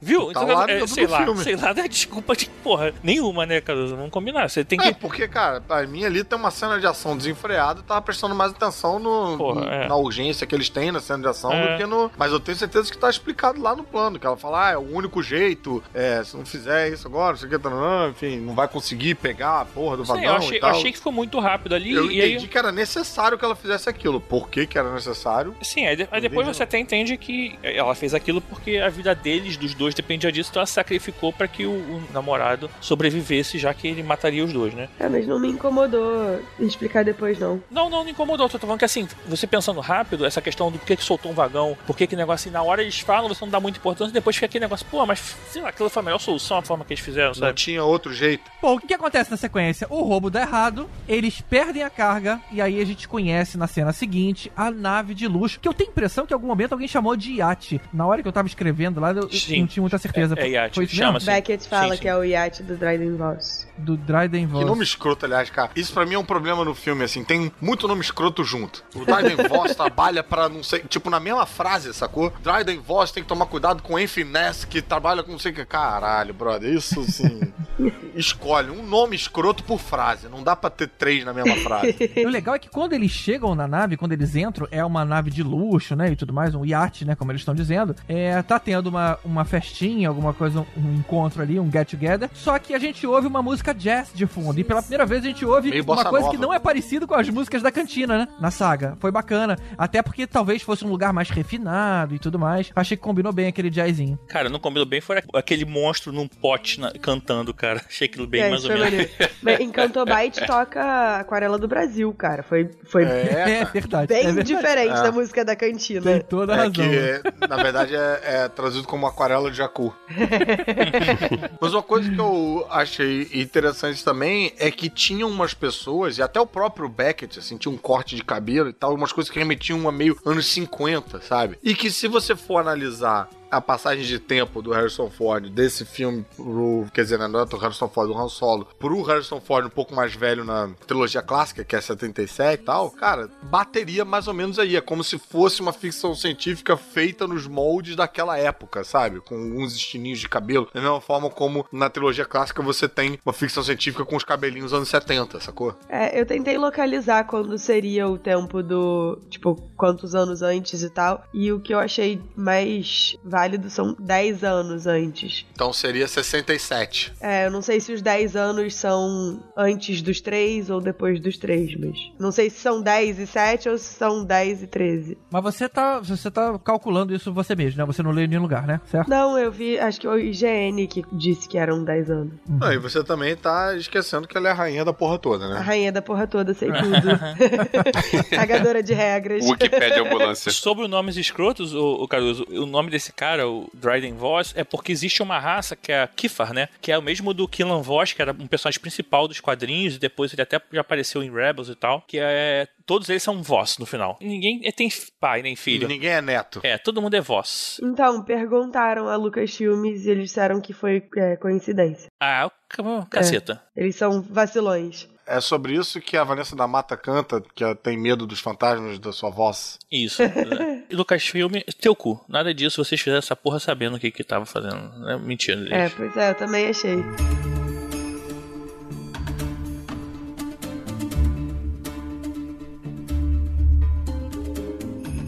Aí, nesse local, o Han encontra finalmente o amor dele. A Kira é um, é um oficial de alta patente e parece uma amante. Será? A amante lá do, do Paul Bettany? É. É, eu acho que sim. É, eu achei. Agora, eu tenho uma crítica aí, uma das poucas críticas que eu tenho ao filme é em relação a essa cena, porque eu- eu achei estranho a motivação toda do cara, do jeito que o filme é construído, é fazer a parada pra voltar lá pra resgatar ela. A gente não vê ele, sei lá, se perdendo, fazendo outras coisas, conhecendo, fazendo amizades e tal. Não, o foco dele é, tipo, esses três anos tem uma cara meio de três minutos pra gente. Ele tá o tempo todo, eu tenho que voltar lá, vou pegar, vou resgatar ela, vou resgatar ela. Aí ele encontra, e ao invés de ser uma parada que é tipo, caraca, porra, eu tava indo lá, voltar aqui, vira uma espécie de uma comédiazinha romântica de um ficar sem jeito do outro. Pô, e aí? Ah, você tá aí? Ah, você trabalha aqui agora, né? É. Não, ah, eu, eu ia, tava indo lá. Ele dá uma, uma esfriada, tem uma dinâmica que eu acho muito diferente do que propõe no início. Não, primeiro que ele deveria ter abandonado até a missão, né? Porque a missão toda era pra isso. A partir do momento É. que a mulher tá lá e não precisa mais voltar pro planeta, não precisa É, mais. não, e deveria passar a ser como é que eu te tiro daqui, né? Não, mas ele precisa salvar ela, né? É, mas assim, eu achei que ficou meio num lugar meio de conversinha e tal, que eu acredito isso essas refilmagens aí que tiveram, sabe? Alguma coisa deve ter sobrado do outro filme, tem cara de, sei lá, de cena, não sei, antiga, que não casa com o início. Eu senti descompassado ali. Eu não sei, porque também, assim, como você falou, a gente não tem ideia de que foram esses três anos, né? Mas pode ser que ele tenha ficado tão focado que ele seja meio, tipo, virgão, sabe? Assim, então, assim, só importava encontrar a mulher, e aí ele encontrou e aí ele não sabe muito bem o que fazer, fica meio, ah, eu não tava esperando te encontrar aqui, ah, o que que eu faço agora, sabe? Acho que talvez seja um pouco essa vibe. Na moral, que plot twist na vida do cara. O cara tá, ele tá querendo voltar pra outra mulher quando a mulher lá numa posição foda, que ela tá bem arrumada, tá assim, diferente, tá com aquela tatuagem no braço que ele consegue ver, assim. É estranho, cara. Você não sabe realmente como a pessoa vai reagir, né? E ela é meio fria, né, com ele. É. Mas eu, eu acho que tinha que ter tido um impacto mais Nelson Rodrigues, eu senti a cena mais Luiz Fernando Veríssimo, vocês estão me entendendo? Entendi, mas assim, não achei ruim. Só achei que realmente podia ser melhor que nem você queria, mas a vida não é como a gente quer. A vida é como ela é. A vida é como ela é.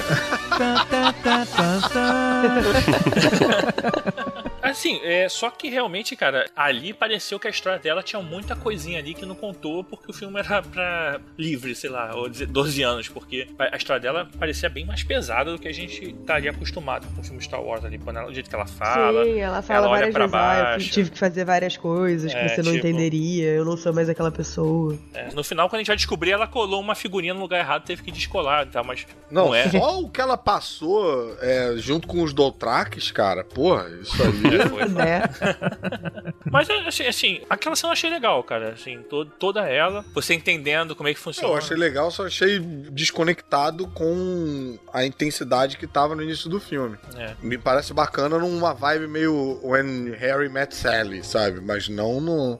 É como se nenhum mais quisesse nada com o outro, eles se reencontrassem em algum momento no futuro. É. Mas ela era o objetivo da vida dele, né? É, exatamente. Eu achei isso meio depois do tipo assim, vamos fugir daqui, né? Tipo, em algum momento ela, ele parar, pegar a velha e vambora, né? Mas acho que ele também sentiu isso com o jeito que ela lidava com Dresden lá, Dryden, né? Sei lá como é que era. Aham. Dryden. Lidava com ele, aí Dryden ela, ela Voss. tipo, viu a tatuagem, viu que ele era tipo como se fosse posse dele, É. sabe? De certa forma. Mas eu acho que, cara, o GG bateu no ponto pra mim. Ali tem um cara de cena que foi construída é, num sentido de um encontro casual de ex-namorados que perderam o contato. Casa mais com um personagem que ao longo desses três anos tinha o intuito de voltar lá, mas meio que coisas aconteceram no caminho. Não, ah, vou só ganhar uma grana e depois eu volto. Ah, vou ganhar aquela outra grana aqui e depois eu vou. Mas não era, cara. O filme tá contando de outro jeito. O filme tá contando com eu preciso disso aqui pra voltar pra minha mulher, preciso disso aqui pra tirar ela de lá. E aí tem um encontro morno, entendeu? Tem um encontro. Os cortes parecem nesse sentido. Pô, mas Caruso, imagina, você chega cheio de amor pra dar, abraça a mulher e a mulher tá tipo, ah, não. É que você tem que entender que a gente não sabe o que que aconteceu com ela. Ela tem esse, Eu essa, sei, essa coisa cara, toda. mas aí pela reação dele, você tem que contar a história de um jeito que é tipo o cara, peraí, o que, que tá acontecendo? E aí o cara olhando, tentando entender rapidamente o que que é e tentando catar no campo pra falar, olha só, eu vou conseguir, enfim, não teve esse impacto dele, entendeu? Do lado dela eu entendo. Mas aí também pode ser porque o Alden é meio ruim.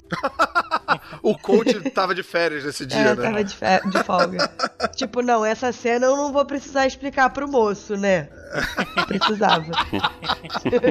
Aí ficou 16 luas.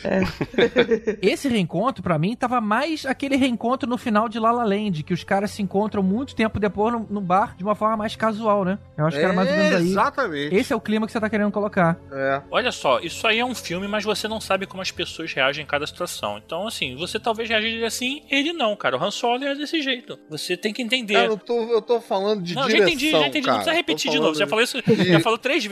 Eu já entendi. É, mas, porra, tu contestou três vezes, caralho. Vou contestar Porra, três vezes também, também porra. Tá pensando o quê? Caralho. Você começou falando, eu Mas eu acho que é uma pegada realmente La La Land, no caso seria é, La La Lando. Não, não, não. No caso, não, teve, não tinha Lando ainda nessa parte, ficou bem ruim. Não, ele tava longe, por isso que ele tava lá. La La Lando.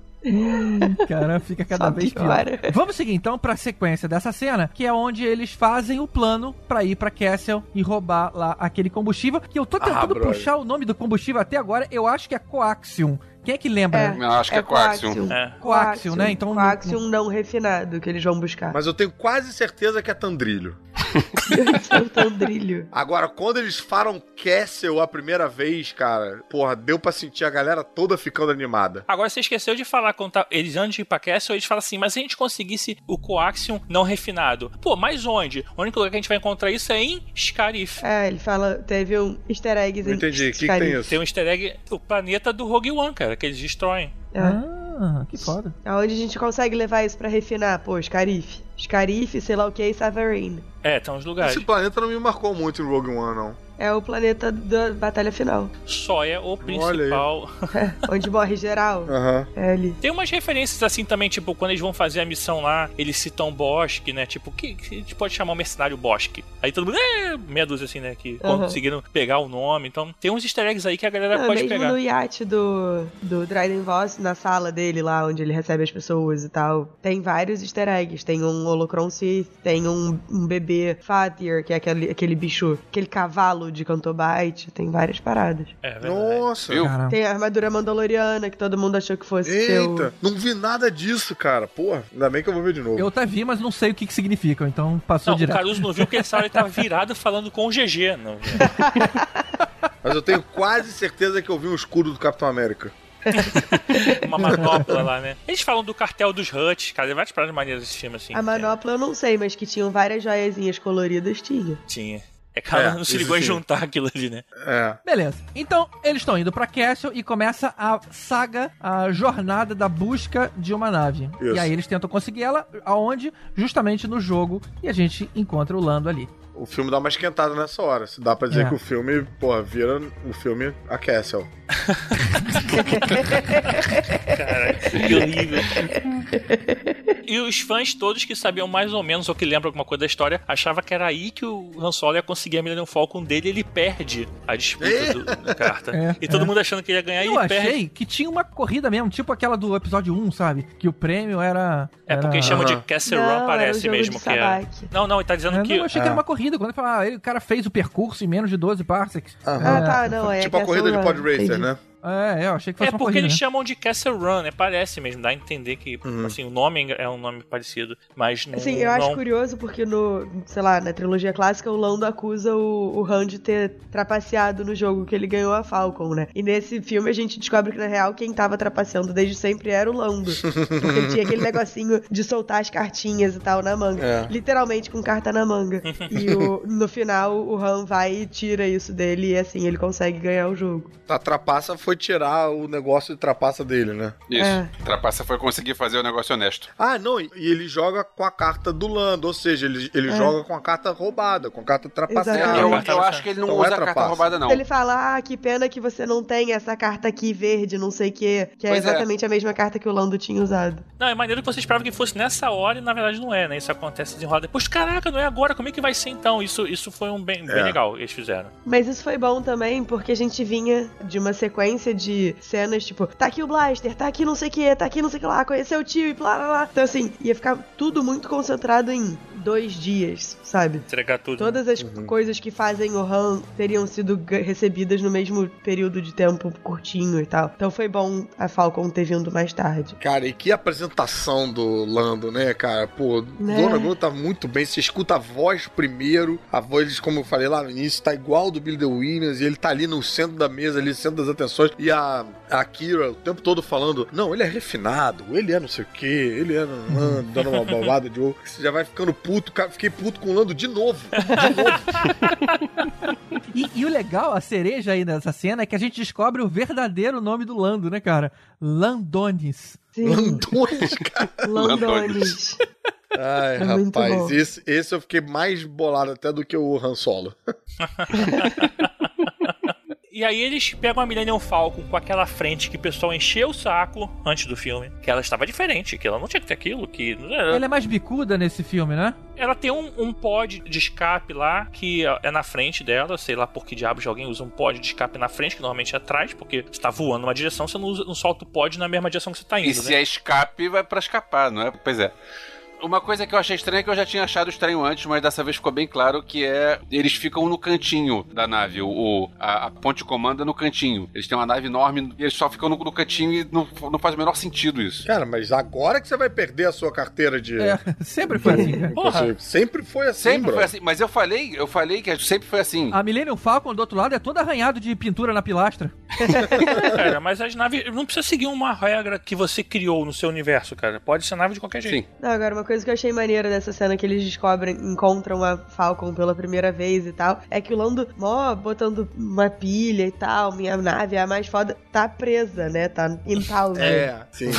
Tá- Foi tomou apreendida. Foi rebocada, foi rebocada. Isso, foi rebocada, tá lá com É. um coisa prendendo o trem de pouso. Então, assim, ah, eu tenho a melhor nave de todas, eu só não posso levar. Pois é, mas o que, que adianta você prender o trem de pouso se ela sobe, né? Se ela decola subindo. Ah, brother, tem uma tecnologia aí de trem não, de mas pouso, cara. O, o Beckett e o Chewbacca tiram. Eles têm que cortar, é igual carro, assim. Você prende Eles na roda, você arrancam. pode ir girando aquela merda, mas arranca para a lama do carro, entendeu? Não, e o Beckett chama o Chewbacca, pô, eu preciso da sua ajuda pra tirar e tal. Eu achei muito maneiro ver a Millennium Falcon novinha, cara. Novinha, toda né, cara? branquinha. Limpinha Pô. e tal, achei muito maneiro. E uma coisa que eu achei bem bacana é que eu achei muito que o Han Solo fosse falar, tipo, what a piece of junk, que o cara tá o tempo todo enaltecendo a nave, e aí essa fala fosse, quer dizer, não passar porque a gente tá ao contrário, mas enfim, essa fala que a gente viu na boca do Luke fosse sair na boca do Han, mas ele não fala, e aí você vê que ele já nutre uma admiração imediata pela nave, já aí. que ninguém mais Até nutre. porque ela não era uma piece of junk, né, nessa época. Não, mas ninguém tá falando, tipo, nossa, que maravilha, que beleza. Não, as pessoas estão, tipo, ok, a nave. Mas o Han Solo, que sempre quis ser piloto, e,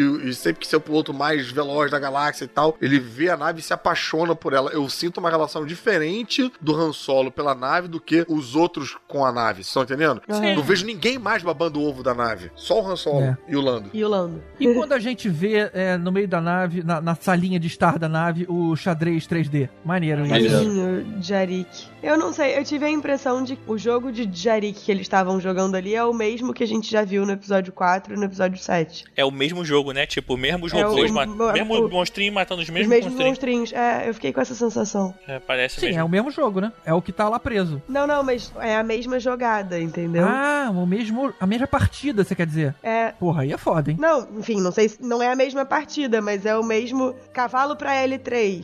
Sabe, é a mesma coisa. Entendi. Agora, eu achei bizarro o, o Chewbacca perder o jogo e não arrancar o braço de ninguém, né? Pois é, podia ci- citar isso. Ele arranca o braço de alguém depois ou antes, não lembro. Tem uma hora que ele arranca os braços. em Castle. É que ele fala assim, você não, se você perderia, você não, não arrancaria o seu braço, né? Tipo, Mas, mas tinha que ter alguma coisa. Tinha que ter alguma coisa tipo Let the Wookiee Win. É. Não, mas tem o Beckett falando, tipo, não, calma, se acalma, respira, peraí, isso é só um jogo. Eu te perguntei se você queria fazer isso, você fez, agora aceita. É, mas eu achei fácil. Eu acho que podia ter tido mais, mais chilique, mais chiluque. Agora, voltando à nave, é maneiro ver também os aposentos do Lando, um monte de capas. eu ia falar isso, caralho. É muito, muito. Inclusive Miranda, umas né, capas cara? que eu acho que, que ele tem até hoje, né? Umas capas que aparecem no- na trilogia E clássica todas lá. no- coloridas, no né? Eu achei legal que a gente nunca tinha visto, né? O lado das, dos quartos, né? Na nave. É. Nunca, É. tinha, um, nunca tinha ido até lá. É porque, se eu não me engano, o Han Solo, quando pega a nave, ela transforma tudo em meio cargueiro, né? Mais do, fazem mais modificações do que o próprio Lando fez, né? Eu não tenho certeza, mas acho que talvez tenha perdido um pouco disso, né? Ou durante a- os tiros ser. que ela tomou, alguma coisa assim. Eu acho legal que também as, as duas aparências da Falcon demonstram bem o estilo de vida de cada um dos seus donos, né? Assim, É tipo, o Lando é um cara todo elegante, todo que se importa com a aparência e tal, então a Falcon tá tinindo, limpinha, bonita e tal. E meio mulherengo também. Então ela tem uma coisa meio de abatedouro, assim, né? É. Tenho certeza que ele aperta um botão e aí toca uma música ambiente, desce um globo de disco. E a cama dá uma vibrada. É que nem a nave do Star-Lord, né? É, total. Por aí. A Milano. É a Milando. Agora eu me identifiquei muito com a Kira experimentando as capas do Lando. Eu, eu sempre assisto esses filmes e fico, ah, eu queria o guarda-roupa de fulano. Dessa vez eu queria o guarda-roupa do Lando. Quanta fulano. capa maneira. Você do queria o fulano. guarda-roupa de fulano. Lando.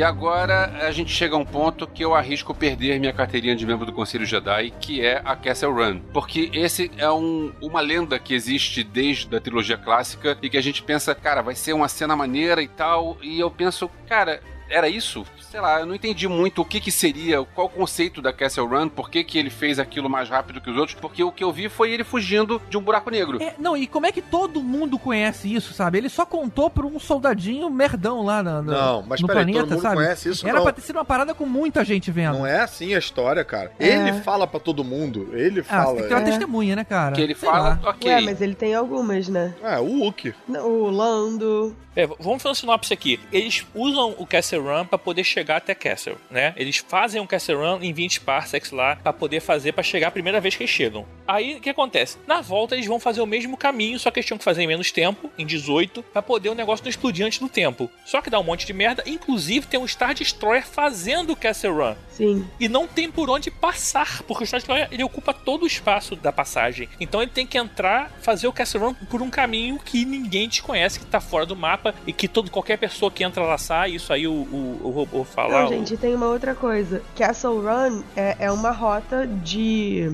contrabando. Então, a Castle Run é essa rota, é aquele pedaço que é- tá vazio do, do buraco negro, sei lá, daquela tempestade cósmica e tal. E parsecs não é uma medida de tempo, é uma medida de distância. Então, ele fazer em 20 parsecs significa que ele fez. Ele cortou caminho, entendeu? E, Ele fez um atalho. e significa que ele pegou um caminho muito perigoso. Porque o único. Eles até falam isso no filme. Que o único caminho é aquele que tá ali iluminadinho e tal por dentro. Porque senão vocês precisam. Você precisa entrar nessa tempestade cósmica bizarra e que todo mundo explode se tenta. Então e ele eles vai lá e faz. corrigem, na verdade, o que é um erro de, de É. fala, né? do E- filme. exatamente. Mas eu acho estranho ser isso, Nádia, porque o tempo todo isso é dito como se estivesse valorizando a nave, que é uma Sim. nave super potente e tudo mais. Ué, mas Se é. você tá falando, ó, é uma nave que pegou um atalho, qualquer nave pode pegar um atalho. Não, aí que Não. tá. Não, mas é um atalho suicida quase, Sim, GG. mas aí não é a nave. Pensa em termos de rally, cara. É um atalho esburacadão, bizarro, fudido e tal, que só um carro fodão aguenta passar. É. A própria nave, a a L3, ela, ela fala que assim, se ele entra. A nave não, no caso ela não é a nave ainda, mas ela fala que se entrar ali, não tem mapa, não tem nada e ninguém nunca saiu de- dali, entendeu? É. Não, Eu tenho quase certeza, cara, que na- no episódio 4 ele fala é a nave mais rápida que você puder imaginar. Não. Não, é a nave mais resistente. O Harrison Ford fala Não, isso, mas eles cara. falam exatamente o que o Caruso falou. Eles corrigem um erro da trilogia clássica. Que Ah, todo tá, mundo tá, ficou tá, falando de ok. parsec ser tempo, e eles tentam corrigir, mostrando ele cortando o caminho pra mostrar que pode ser distância, entendeu? Sim. Saquei. E outra, não é todo mundo que tá comentando isso. É o próprio Han Solo que fala isso. Ele fala, Piece of Junk, saiba que esse Piece of Junk aqui fez o Castle Run em 12 parsecs. Então não é tipo, ah, vamos conhecer a nave que fez o Castle Run em 12 parsecs. Não, o cara, ele fica se vangloriando de ter feito isso. Não é um feito que todo mundo viu e passou a ser comentado pela Ele galáxia. vende isso, né? O próprio autor fica Saquei.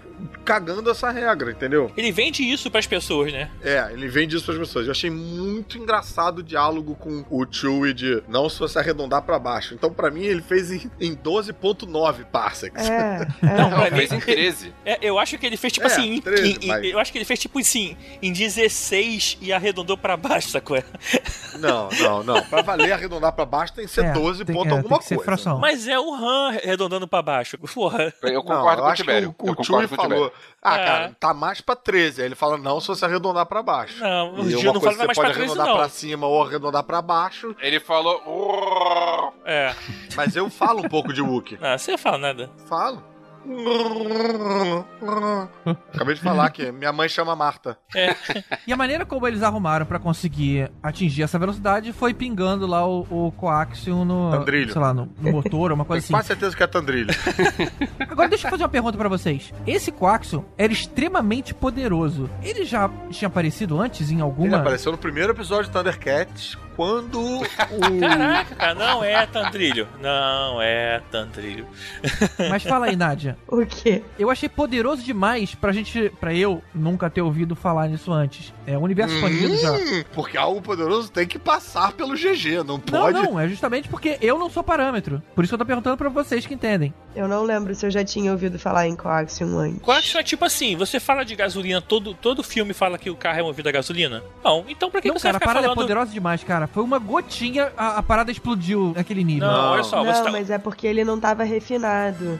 Na Wikipédia tá falando que ele apareceu só no, no Choose Your Destiny, a 102 Adventure. Isso. Então Obrigada, é, tava é, olhando é isso. novidade. O Coaxium, ele é a gasolina dos hyperdrives dos Star Destroyers. É, você tá achando que isso é um elemento novo. É, é. É um, um é. combustível novo, mas não é. Isso é o combustível de todas as naves. Aí pelo menos as Do grandes. hiperdrive de todas as naves, entendeu? Só que realmente, como o Tibério falou, não se fala sobre isso. Por, co- quando você não tá precisando de combustível por hiperdrive, não se fala sobre isso. Nu- nunca se falou de, sei lá, de acabar um combustível até o último Jedi, né? Nunca tinha tido esse problema de acabar o tandrilho das paradas, sabe? E aí o que Tandrilho. acontece ali é você ter ele não refinado. Então, é, você tá apresentando uma versão da gasolina que nunca tinha aparecido. Mas esse não é um elemento que. Pô, então o nego esqueceu de usar isso nas naves, para as naves saírem voando por aí? Não, não é isso. Saquei, saquei. Eu compro essa interpretação. Inclusive, quando eles explodem lá é, a- o Scarif lá do Rogue One, aquela merda tá cheio disso. Então, assim, a explosão é, sinistra também. Pouco, tudo bem que não é por isso, é porque eles usam o, o raio mortal da Estrela da Morte só na superfície e tal, pra não mostrar que já existia a Estrela da Morte pronta e tal. Mas já tava lá. A gente não falou, mas quando aparece a explosão do Coaxium, é uma explosão diferente do que tem por aí. É pra mostrar que o troço era realmente diferente do que a gente tá acostumado. Sabe que aquela parece aquela bomba do Jungle Fett lá no episódio 3, assim, que faz um bum? né? Só que ao contrário, ela, ela implode, né? Ela, Pois é, ela implode. ela destrói essas paradas em volta e implode. Bem interessante, achei maneiro essa ideia. Interessante. Só que assim, eu não curti muito foi essa fuga aí do buraco negro com um monstro de polvo, qualquer coisa, sei lá, eu, eu achei que era, Cthulhu! Aparece Cthulhu no filme. é, quem dera ia ser mais legal. Cara, fala Cthulhu. Eu sempre falei Eu Cthulhu. sempre quis saber como é que pronuncia essa droga. Eu achava que era Cthulhu. Pra mim também. Ah, não sei. É, bem, dá pra gente confiar mais no GG, né? Que foi criado aí nessa religião e tal, né? GG filho de Lovecraft.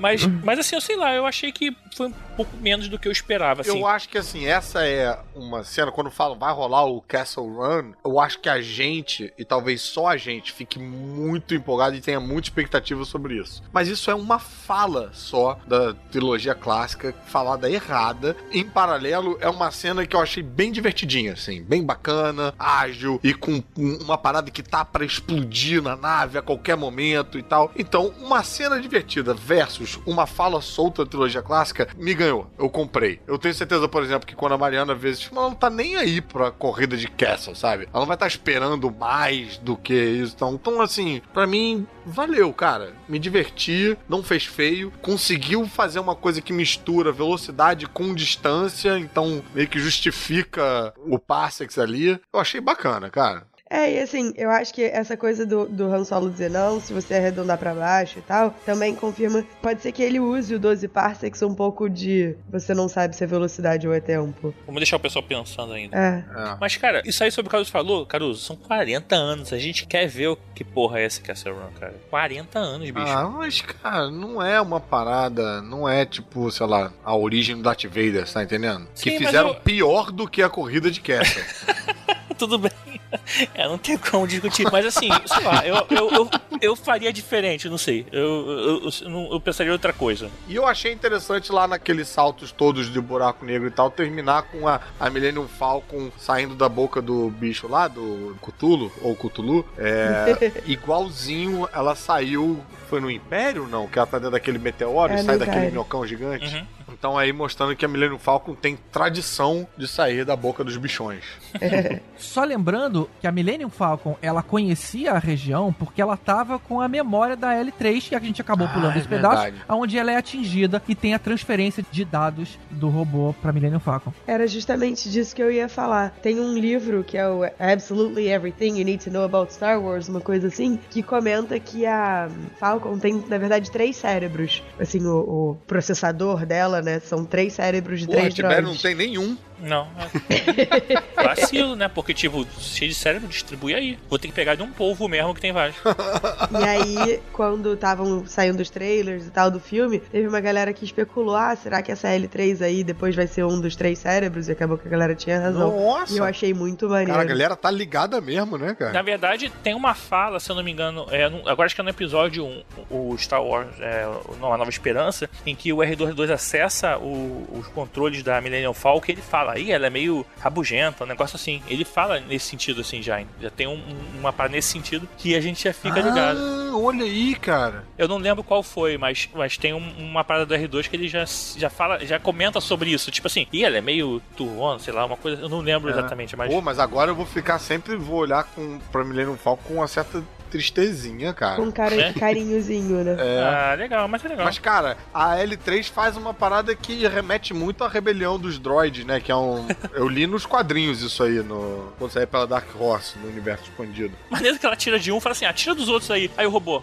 é? Então tá. Aí tipo, do nada, né, cara? É meio comédia, assim, né? Mas eu achei legal que sol, é soltando os. Hulks e tal. É, foi, foi bem divertido, assim. Eu curti essa É, cena, eu mas eu curti. achei que foi mais comédia do que uma academia de libertação, uma coisa mais séria, assim. ó. Eu achei que foi um pouco mais longa do que precisava também. É. As coisas com ela, sabe? Do, ei, libera os droids. Ei, revolução. Ah, e uma coisa ali também que eu achei estranha nessa cena é que aí o, o Lando tá lá salvando, né, o droid no meio do tiroteio, né? E tem aquele momento, tipo, ele vai lá pegar ela, e aí ele toma um tiro também, e aí rola aquele, aquela discussão. E aí o Han Solo vai lá salvar o Lando, e eu senti que não tinha muita motivação pra ele naquele ponto, É. pra ele salvar o Lando, No sabe? meio da porradaria, arriscando a vida ali por um cara que ele É. né, tinha pouca identificação. A Kira fala depois, eu falo, eu sei quem você é, você é o mocinho, você não quer aceitar, mas você é o mocinho. Isso remete um pouco, mas eu achei sem motivo, Forçado. assim, forçado um pouquinho. Caruso, mas não, olha não só, não tem isso. que explicar antes tudo no manual. Você pode explicar depois as coisas, cara. Assim, pode acontecer É, primeiro. não, mas eu,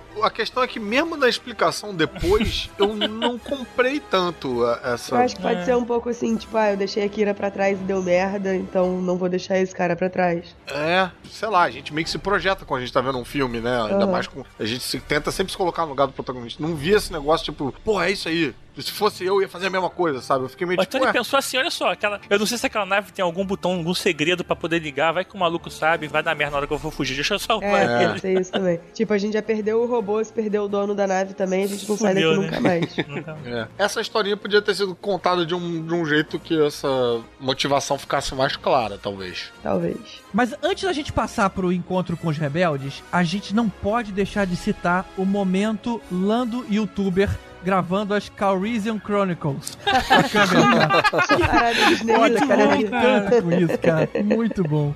Imagina se tem conteúdo adicional pra internet que tem esses Chronicles. A gente vê algumas aventuras do Olha Lando só, se não tiver. conselhos amorosos. Se não tiver, a Disney tá errada, cara. Tem que fazer isso. Tem assim. que fazer, tem que fazer, cara. tem que lançar. É, Tem que ser extra do Blu-ray, qualquer coisa, cara. Tem que fazer esse material, Sim. né? E tem até a Agora não tem mais sonora como. já. Lando, Lando, Lando, Lando, Lando, Lando.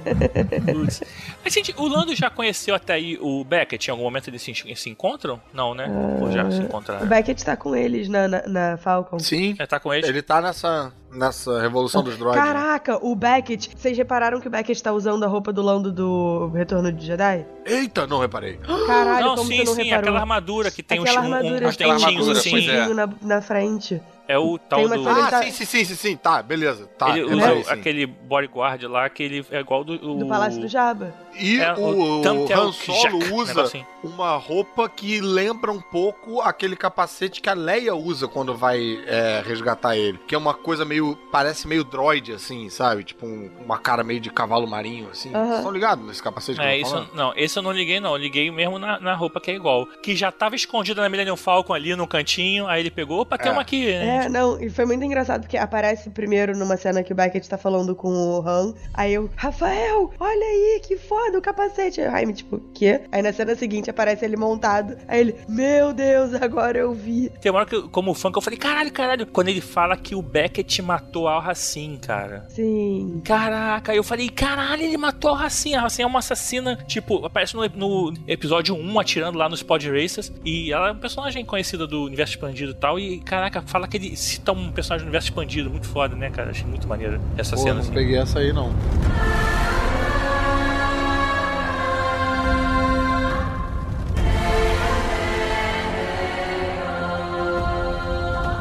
E aí chegamos finalmente ao planeta da refinaria, aonde a gente tem o encontro com os rebeldes. Esse momento do filme é cheio de easter eggs. O primeiro é que esse planeta é o Savarin, que era onde eles faziam um tipo de rum, uma coisa assim especial, que é citado no é onde universo rolou expandido. a morte e vida Severine. Ou então o cara que bancou o Facebook no início, né? Ah, meu Deus Oi? do céu. Eduardo Saverin. não, é, é não, ela eles corrige ainda, não, não é isso não, que Não, não era isso que eu ia dizer. Mas em Savarin eles destilam um tipo especial de rum que a Mara Jade gostava de tomar. Uou! E eu achei legal o. Ah. E caraca, cara, quando a mulher tira ali o, o- Isso é um momento que eu achei bom e ruim. Porque quando a, a menina tira lá o capacete, né? E aí tem toda uma pausa de revelação. E não tem revelação. é alguém que você não tem sabe né, quem é. um, um close, um momento, aí você fica. Ah, Tem uma quem é? revelaçãozinha de, Tem. tipo, você passa o filme inteiro achando que é um cara, porque eles até Ah, modificam tá. a voz e tal, e pô, não só é uma mulher, mas é a É, menina. com sardinha bonitinha, Não, né? o que eu achei assim, ela é ruiva. Eu fiquei pensando, ela vai falar que o nome dela é Marajade. Ela vai falar que o nome dela é Marajade. Ela vai falar que o nome dela é Marajade. Esse momento eu ouvi o Caruso repetiu isso daí até o fim do filme. e aí quando chegou nos créditos, não disse que não era Marajade, então pode ser Marajade e a gente vai descobrir isso no próximo filme. Ela, É, ela- mas essa, essa, essa atriz é a Lily Newmark, Newmark, né? Um negócio assim. É uma ruiva que eu achei aqui na descrição dos episódios. Que eu acho que ela vai aparecer de novo, cara. Acho que essa- ela não vai ficar sumida aí, não. Acho que ela volta em alguma ou série ou qualquer coisa. Tem uma dinâmica que eu achei interessante pensando agora nessa personagem aí, e tomara mesmo que volte, né? Porque assim, eu fiquei, quando eu tava vendo naquela hora, no calor do momento, pensando, tipo, pô, mas aí resolve no papo, muito fácil. E depois, quando chega lá, a galera, tipo, rende eles com facilidade. Depois que, né, revela qual é a história deles, eles, eles parecem que viram outros personagens, assim. Deixam de ser aqueles assassinos cruéis que estão lá no início do filme, né? Claro que depois a gente vai descobrir que não eram eles, eles estavam fingindo, estavam trocados, blá blá blá blá blá. Mas eu fiquei com a sensação de que, tipo, ah, então agora que ela virou boazinha, ela perdeu o, o tônus e tal. Mas pensando agora, cara, aquela toda aquela energia com que eles lutam contra os a galera do Beckett no assalto Uhum. do trem, é porque o Han Solo tava do lado errado da história, né? O Sim. Han Solo tava com os vilões. Tá, É. E aqueles eram os mocinhos. É. E é bem a cara do Han Solo tá do lado errado da parada, né? Sem saber, inclusive. é. Eu não sei se falou, mas ali eles eram Enfinest, né? Que, era, que é um Enfys grupo. É o nome dela. Que tá junto do grupo de É o nome dela não, né? com- Nome, nome do grupo, não é isso? Não, é o nome dela. O grupo são os Cloud Riders, que também é outra O canonização nome dela é. Infinite? Então ela não é Marajade. Não, ela não, o nome, Ah. tipo, Caruso, eu vou ainda salvar a Marajade pra você. Enfys Nest era o nome que a mãe dela usava quando tava com a armadura. E ela continuou usando depois que a mãe morreu. Então ainda não sabemos o nome da personagem. Ah, então é tipo um título quase. Então ela pode ser a mãe da Marajade. Pode ser a mãe da Marajade. Pô, mas aí o Luke já tá pegando a criança e ser, porra, não dá certo. Esse é um ninho de Marajade, é um nest de Marajade. Agora, tem uma coisa curiosa, nesse, no meio dessa galera, a gente vê o Warwick Davis e a gente pensa que depois disso ele comeu um Ewok e virou o pai do Wicked. Comeu agora nesse em outro sentido agora. Isso, todo mundo entendeu. e Warwick David. É. Agora, é interessante assim, porque a gente tava acostumado lá nos filmes antigos a ver a rebelião como um grupo coeso, uma coisa assim. E a gente vê, desde o Rebels, né, que a gente tem um- uma facção, né, um- uma Tem célula facções. uma Ah. célula rebelde, né, ali, e aqui a gente tá vendo outra célula rebelde, que é a célula da Efisnest, né, então é interessante, assim, ver que depois essa galera toda vai se juntar a uma causa maior, ou, ou já faz parte de É. uma certa forma, né. Pois é, o que eu acho maneiro é justamente isso, que eles na verdade não são ainda uma célula rebelde. Eles são rebeldes genéricos, né, assim. Depois é que a, a rebelião vai se formar e tal. E um easter egg muito irado dessa revelação da Enfys Nest e tal, é que tem um personagem que é- aparece em Rogue One, que é o Yar Togna, que é um cara cabeça branca e, assim, com uma máscara respiratória e tal, que é da gangue do Sol Guerreiro depois. É verdade. Nossa, Parece. não peguei mesmo. Tem um personagem, cara, que eu acho que é igualzinho aquele. É o Base, não é? Que é o amigo do Chirute lá. Ele tem a mesma roupa, cara. Tenho certeza que eu vi assim. Que é a mesma roupa do, do Base, assim. Então, Será? sei lá, será que, será que pode ser ele ou algum parente, alguma coisa? Eu achei a roupa que o Han usa no Castle Run parecida. Sabe o que, que eu achei que ia rolar? Você falou da roupa do Han? É, o, lá quando eles estão em Castle, o Chewbacca arranca os braços de um maluco e o Han Solo fala, tipo, porra, arrancou os braços justo do cara que tinha roupa do meu tamanho. Eu pensei, pronto, é aí que ele vai ganhar o colete. Ah, podia. Entendi. Eu acho que assim, uma das coisas que me compram mais nesses filmes de Star Wars são essas referências à, à trilogia clássica, mas que estão escondidas, mas é subvertida, tipo essa parada que eu falei do, da rebelião, dos, dos Spark of Rebellion, e essas coisas que a gente acaba vendo assim e, tipo, fazendo uma relação, mas não direto, sabe? Não citando alguma coisa, mas que a gente vê que vai, ser, vai virar uma coisa maior. Eu acho isso muito foda, cara. Beleza, vamos voltar então pra cena lá com os rebeldes, que o Han percebe que, cara, eu tô do lado errado, ele, ele vai lá conversar com o Beckett, e ele fala, cara, essa luta não é minha, fica aí com eles, eu te conheço, é, segue aí que eu, eu sigo o meu caminho. Mas vocês não acharam estranho que ele, ele entrou numa reta lá no, no meio do deserto, sabe, meio, só faltou a musiquinha do Incrível Hulk com ele se distanciando, pô, no meio do deserto, cara. Tu cisma com essa ali. musiquinha do Incrível Hulk, cara. Tu cisma com essa série, Pô, porra. não, cara, sério é boa. Larga esse osso, cara. Devo dizer que eu acabei de ouvir esse trecho do podcast segundos antes de gravar com vocês, então assim, gostei. Easter egg pra mim. É, tá vendo, tá vendo? Chupa, caroço. Ah, cara, mas assim, é filme. É que nem o Batman que aparece em Gotham do nada, assim, tipo, você não sabe nem de onde que ele veio, a cidade tá sitiada, ele aparece lá, sei lá, whatever, como é que ele fez pra sair dali. Bom, o importante dessa cena dele se distanciando é que ah, a gente descobre que ele trai todo mundo. É, e aí começa um momento meio outro lado do paraíso de viradas atrás de viradas, né? É, tipo, parece um pouco infiltrados, assim, tipo, que é tanta virada que eu já tava já meio tipo, oi, e eu sou quem mesmo, hein? Eu Tava ficando tonto já, né? Tava ficando tonto, cara. É muita. GG, então como é que é a ordem das traições aí? Faz aí a linha temporal das traições. Olha, pelo que eu lembro, é a Kira trai lá o Paul Bettany, e eu nunca lembro o nome desse personagem. É, Dryden Voss. Depois, enquanto ela tá traindo o Paul Bettany, o Beckett tá conversando com o Paul Bettany e falando: olha, eles vão trair vocês. Até a hora que a gente tem o confronto lá Já de não todo tô mundo. entendendo mais, já fudeu. É, eu, tô, eu tô em silêncio absoluto que eu tô tentando acompanhar. E aí temos aquela luta na nave. Que aí a gente acha que a Kira vai trair o Han, aí ela Isso. trai o Dryden Voss e ela trai o Han de novo. Então assim, vai, volta, vai, volta. Vai, volta, vai, volta. Cara, olha só, o cara tem um sabre que é o tamanho de uma mão. Como é que ele consegue errar o cara e acertar o chão? Se fosse um espadão, tudo bem. Agora o cara, ele, ele tem que se abaixar muito pra errar o cara e cortar o chão. Aquela pra... arminha dele também é sem graça. Pelo né? amor de Aliás, Deus, falando cara. em arminha, cara, do momento que o Chewie senta pra ser copiloto do Han Solo, a nave que ele tira Ah, a, aquilo é muito irado. a Kira dali, cara, eu achei muito que ele é tirado ali porque ela tem uns braços curtinhos e não consegue alcançar os botões de cima da parada. Eu falei, não, não, deixa comigo. E tinha, se eu te falar uma parada foda, ele achando que o Lando ia ajudar ele, o Lando indo embora com a nave. Caralho, eu ri pra Ah, caralho. é, dando aquele discurso, né? eu fiquei tipo uns de- 15 minutos rindo, não conseguia mais ver o filme, cara. Ele vai vir ali com 15 soldados, não sei o quê. A gente pulou também esse momento que foi o- a referência que a Nádia falou lá atrás no início do episódio, que Sim. é o, Han- o Lando virando pro Han Solo falando I hate you, e o Han Solo falando I know. É muito bom, né, E cara? Ah, que foi esse muito amor momento, na minha assim, vida. o, o Lando bom. falou, o Donald Glover, na verdade, falou com tanto time, foi tão engraçado, que a galera na nossa sala de cinema riu por cima do I know do Han Solo. e aí não deu pra pegar, mas foi bem Não, escritinho. deu sim, deu sim. É, eu É. também ouvi. Achei maravilhoso. Bom, mas a gente esqueceu a última traição, que foi o, o Beckett depois traiu o, o, ah, o Paul Bettany, foda-se. Chamo de voz. Não, e também, tem, Visão, Visão. e também tem o Tandrilho que era falso e vira de verdade. Para de falar Tandrilho, cara. Tandrilho. O era o Tandrilho que ele que era falso, fingindo que era de verdade, E a de mas depois mentira. vira de verdade mesmo. Não, cara, era de verdade, fingindo que era falso. Ah, sei lá, foda-se, já me perdi. E não, Peraí, a Nádia tá no caminho certo. Era de verdade, fingindo que era falso, fingindo que era de verdade verdade. Isso, Mas era de verdade. mas era de verdade, o tempo todo. E lá os caras entregando um pote vazio, fingindo que tinha trandrilho, com pessoas. Não é mais trandrilho, é o filho da puta, agora eu confundi a porra do nome. Nem lembro, é Coaxion, né? Coaxium. E, e a- É Tandrilho, gente. eles achavam que tinha Coaxion lá no negócio, e na verdade era um monte de índio usando a roupa dos caras, e eles aparecem na hora que acharam que tinha vencido, e é isso aí, É. cara. Assim, deu uma É um merda. momento meio 11 homens e um segredo na galáxia, né? E nessa hora, quando eles estão levando o Coaxon lá para os rebeldes de novo, a Kira faz aquela ligação marota pro Darth rapidinho, Maul. rapidinho. Quaxon é Tandrilho, né? Tá, só pra eu não me perder.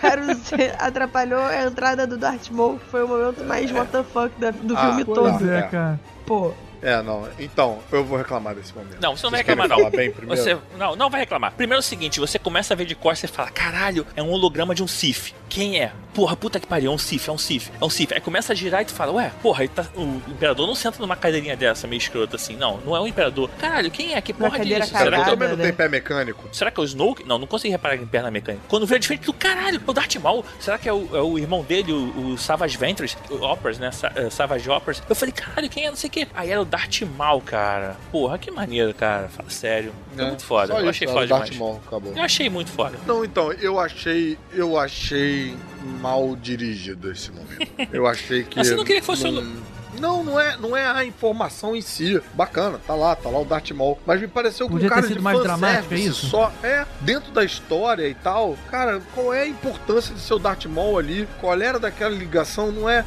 Eu, pô, eu comparo com a cena extra do Vingadores Guerra Infinita lá. Pode comparar, cara. Você termina com um bip com o símbolo da Capitã Marvel, que nem apareceu, nem a Capitã Marvel, nem o símbolo, mas aquilo é construído de um jeito tão intenso, tão dramático, tão impactante, que quem não conhece aquele símbolo termina imediatamente tipo, caralho, o que, que é isso? Quero saber. Eu acho que o Darth Maul funciona pra gente que conhece o Darth Maul. Pra quem não conhece, é meio tipo um. Tá, e aí? Ah, eu acho Olha que você tá- acho que a expectativa e a sensação pós-filme do Guerra Infinita deixa você mais desse jeito do que o Han Solo, simplesmente. Não, não é não, Tibério. A impressão que passou ali naquela hora é que o personagem tava querendo fazer uma entrada dramática. Eu tô falando do personagem. Ele tenta, sei lá, buscar uma frase de efeito, e aí ele, enquanto tava no holograma, liga o sabre de luz enquanto É. tá falando com ela. E Tipo, desliga de novo. oi, Tipo lembra assim, de mim? O que, que ele tá fazendo ali, Mais cara? do que isso seria se ele ligasse um DVD do episódio 1 e mostrasse a cena dele. Eu achei maneiro aparecer o Darth Maul. Achei maneiro, achei legal. Só que ele ligar o sabre e ficar mostrando o sabre é, não tem sentido. É, mas é isso que eu tô falando. A cena não se sustenta por si só, e aí eles precisam dar um efeitinho a mais. Então liga o sabre. Não tem um diálogo fodão, não tem uma trilha que sobe, não tem. Porra, o movimento de câmera não é uma parada espetacular. A cena é, é fraca. Eles se apoiaram só no fato de estarem usando o Darth Maul. E Sim. eu acho que isso não é suficiente, cara. Porque o Darth Maul não é Darth Vader. Não é suficiente pra quê? Me lembrou um pouco o Thanos vestindo a manopla do infinito e dizendo: Foda-se, eu vou fazer eu mesmo. Mesma coisa, eu acho. Não sei, ele ligar o sabre de luz fica tipo mostrar o pau, sabe? É, achei, sei, sei lá. Eu acho que assim, ali poderia ser de outra forma. Podia ser presencial, ela acabar com aquele arte indo pra algum lugar, descendo no lugar, encontrando o Darth Maul. Ia ser mais foda. E, assim, não tô dizendo que. Mas assim, eu não. Eu, eu não- acho que não rola esse tipo de comparação que tá comparando coisas que são muito diferentes na minha visão. Eu achei maneiro pra caralho. Eu acho que eles estão aí puxando, talvez, alguma coisa pra um filme do Obi-Wan, em que poderia ser o vilão principal, o Darth Maul, que eles se enfrentarem definitivamente, apesar de o Darth Maul ter morrido no Rebels. Não sei como é que eles vão resolver essa porra. Aí o problema é deles. Eles só recebem dinheiro pra isso. eu não. Mas assim, eu acho que foi meio por aí, sabe? Eu, eu não, você tá, não é pra vender um outro filme, não é assim, ah, a gente tem outro filme já engatilhado, a gente tem que Não, vender, isso vamos é pra botar um vender vilão um aqui. outro filme, sim. Isso aí é pra Eu continuação. acho que é pra vender a continuação, cara. Não é ainda, cara. Não tem continuação. Claro que é continuação. Vai ter Eu continuação. acho que vai ter, cara. Você está falando de hipótese. Pode não é acontecer ou não hipótese, pode. Não é hipótese. O Lógico filme, que é. o filme tem um gancho. Isso é gancho pra continuação. Caralho, Porque cara. pra que você botar o Darth Maul lá? A gente Isso é tá gancho. cansado de ver filme que larga gancho, cara. Série que larga gancho. Acaba a série, mas tem um monte de gancho. Sim, vocês estão falando como se fosse uma coisa certa. Não é uma coisa certa. Pode acontecer como pode. Eles botaram uma coisa ali que, assim, se a gente vier fazer alguma coisa, a gente pode usar esse cara aqui que a gente já apresentou no passado. Esse cara apareceu a última vez pro público em geral em 99, sabe? Tem 20 anos. Vamos lembrar que ele existe pra poder, quando a gente lançar um filme e a gente botar esse cara no pôster, as pessoas queiram Mas ver, não entendeu? é eficaz, cara. Eu Não é acho pra que você, essa pra cena. mim é, cara. Porra, o que essa você quer cena saber? não levanta perguntas. Sangue, sangue. Não, você- sangue. Essa cena não faz a galera falar, caralho, eu quero saber o que, que é isso, quero saber do que se Que trata. galera, Caruso? Os seus sete amigos que você Não, conhece? eu fiquei com essa sensação, eu É. fiquei com essa sensação do jeito que tá filmado ali, porque você, basta você, Você ver tá eu a viciando, cara. do Darth Maul que você vai comprar a porra do bonequinho. Você não é público de cinema, você não é referência, cara. Eu- o nome disso é eu viciar. Você tá cego com o seu fandomice aí É. de comprar bonequinho. Eu acho que a cena não gera pergunta, não levanta questionamento, não, não, não caminha pra outro filme.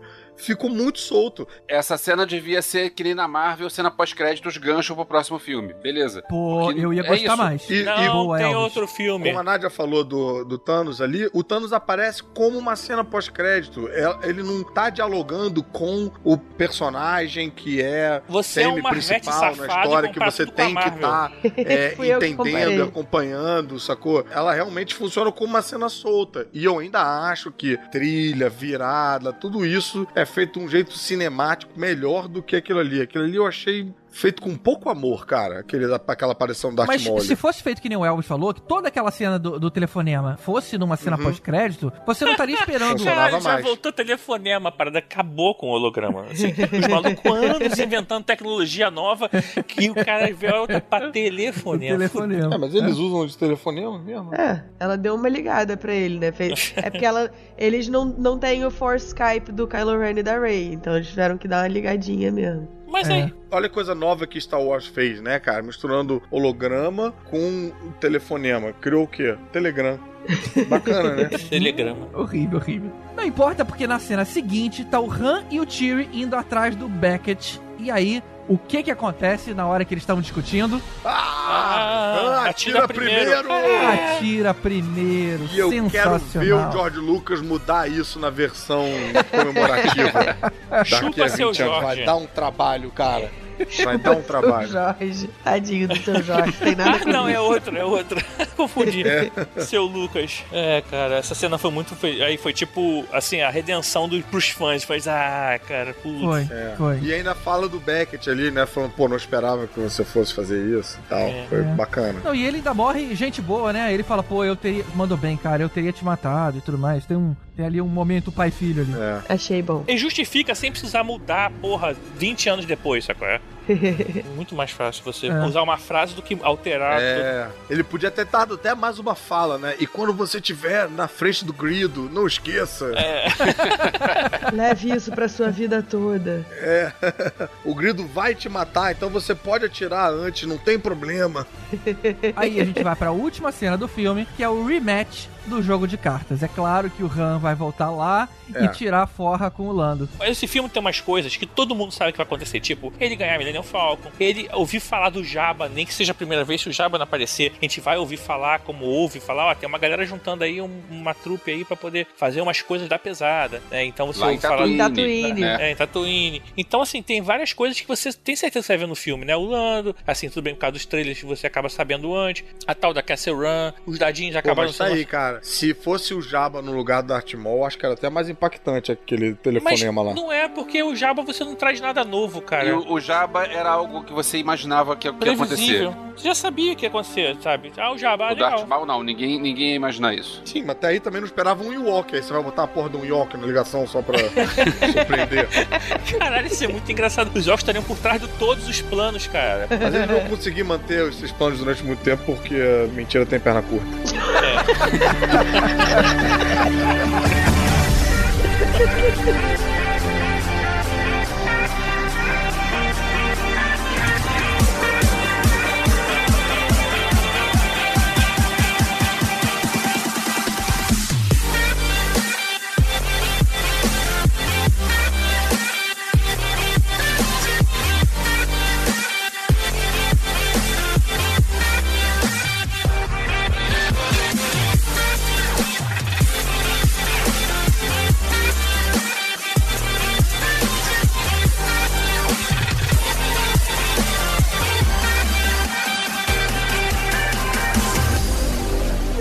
Vez aqui com a gente, Nadia Lírio, do Conselho Jedi do Rio de Janeiro. Ah, eu não sei o que dizer. Foi mal, me, me descontrolei com o solo do. Me descontrolou. Eu tô aqui ainda ah, pensando. tá descontrolado. Toma o seu tempo, Nádia. Você é a rainha da porra toda. Isso aí, a rainha da porra toda. Gente, gente, gente, gente, peraí, peraí, que eu vou ter que dar uma bronca nos meus filhos, eu volto em um minuto. Meu Deus do céu. O quê? grande bicho. Tá, eu vou matar o bicho e aí eu não quero mais. Pô, ensina os moleques a matar bicho, gente. Eu, hein? Voltei. Show. Desculpa. Evos, você precisa descobrir as maravilhas de ter um vidrinho de clorofórmio em casa, à mão. Caralho.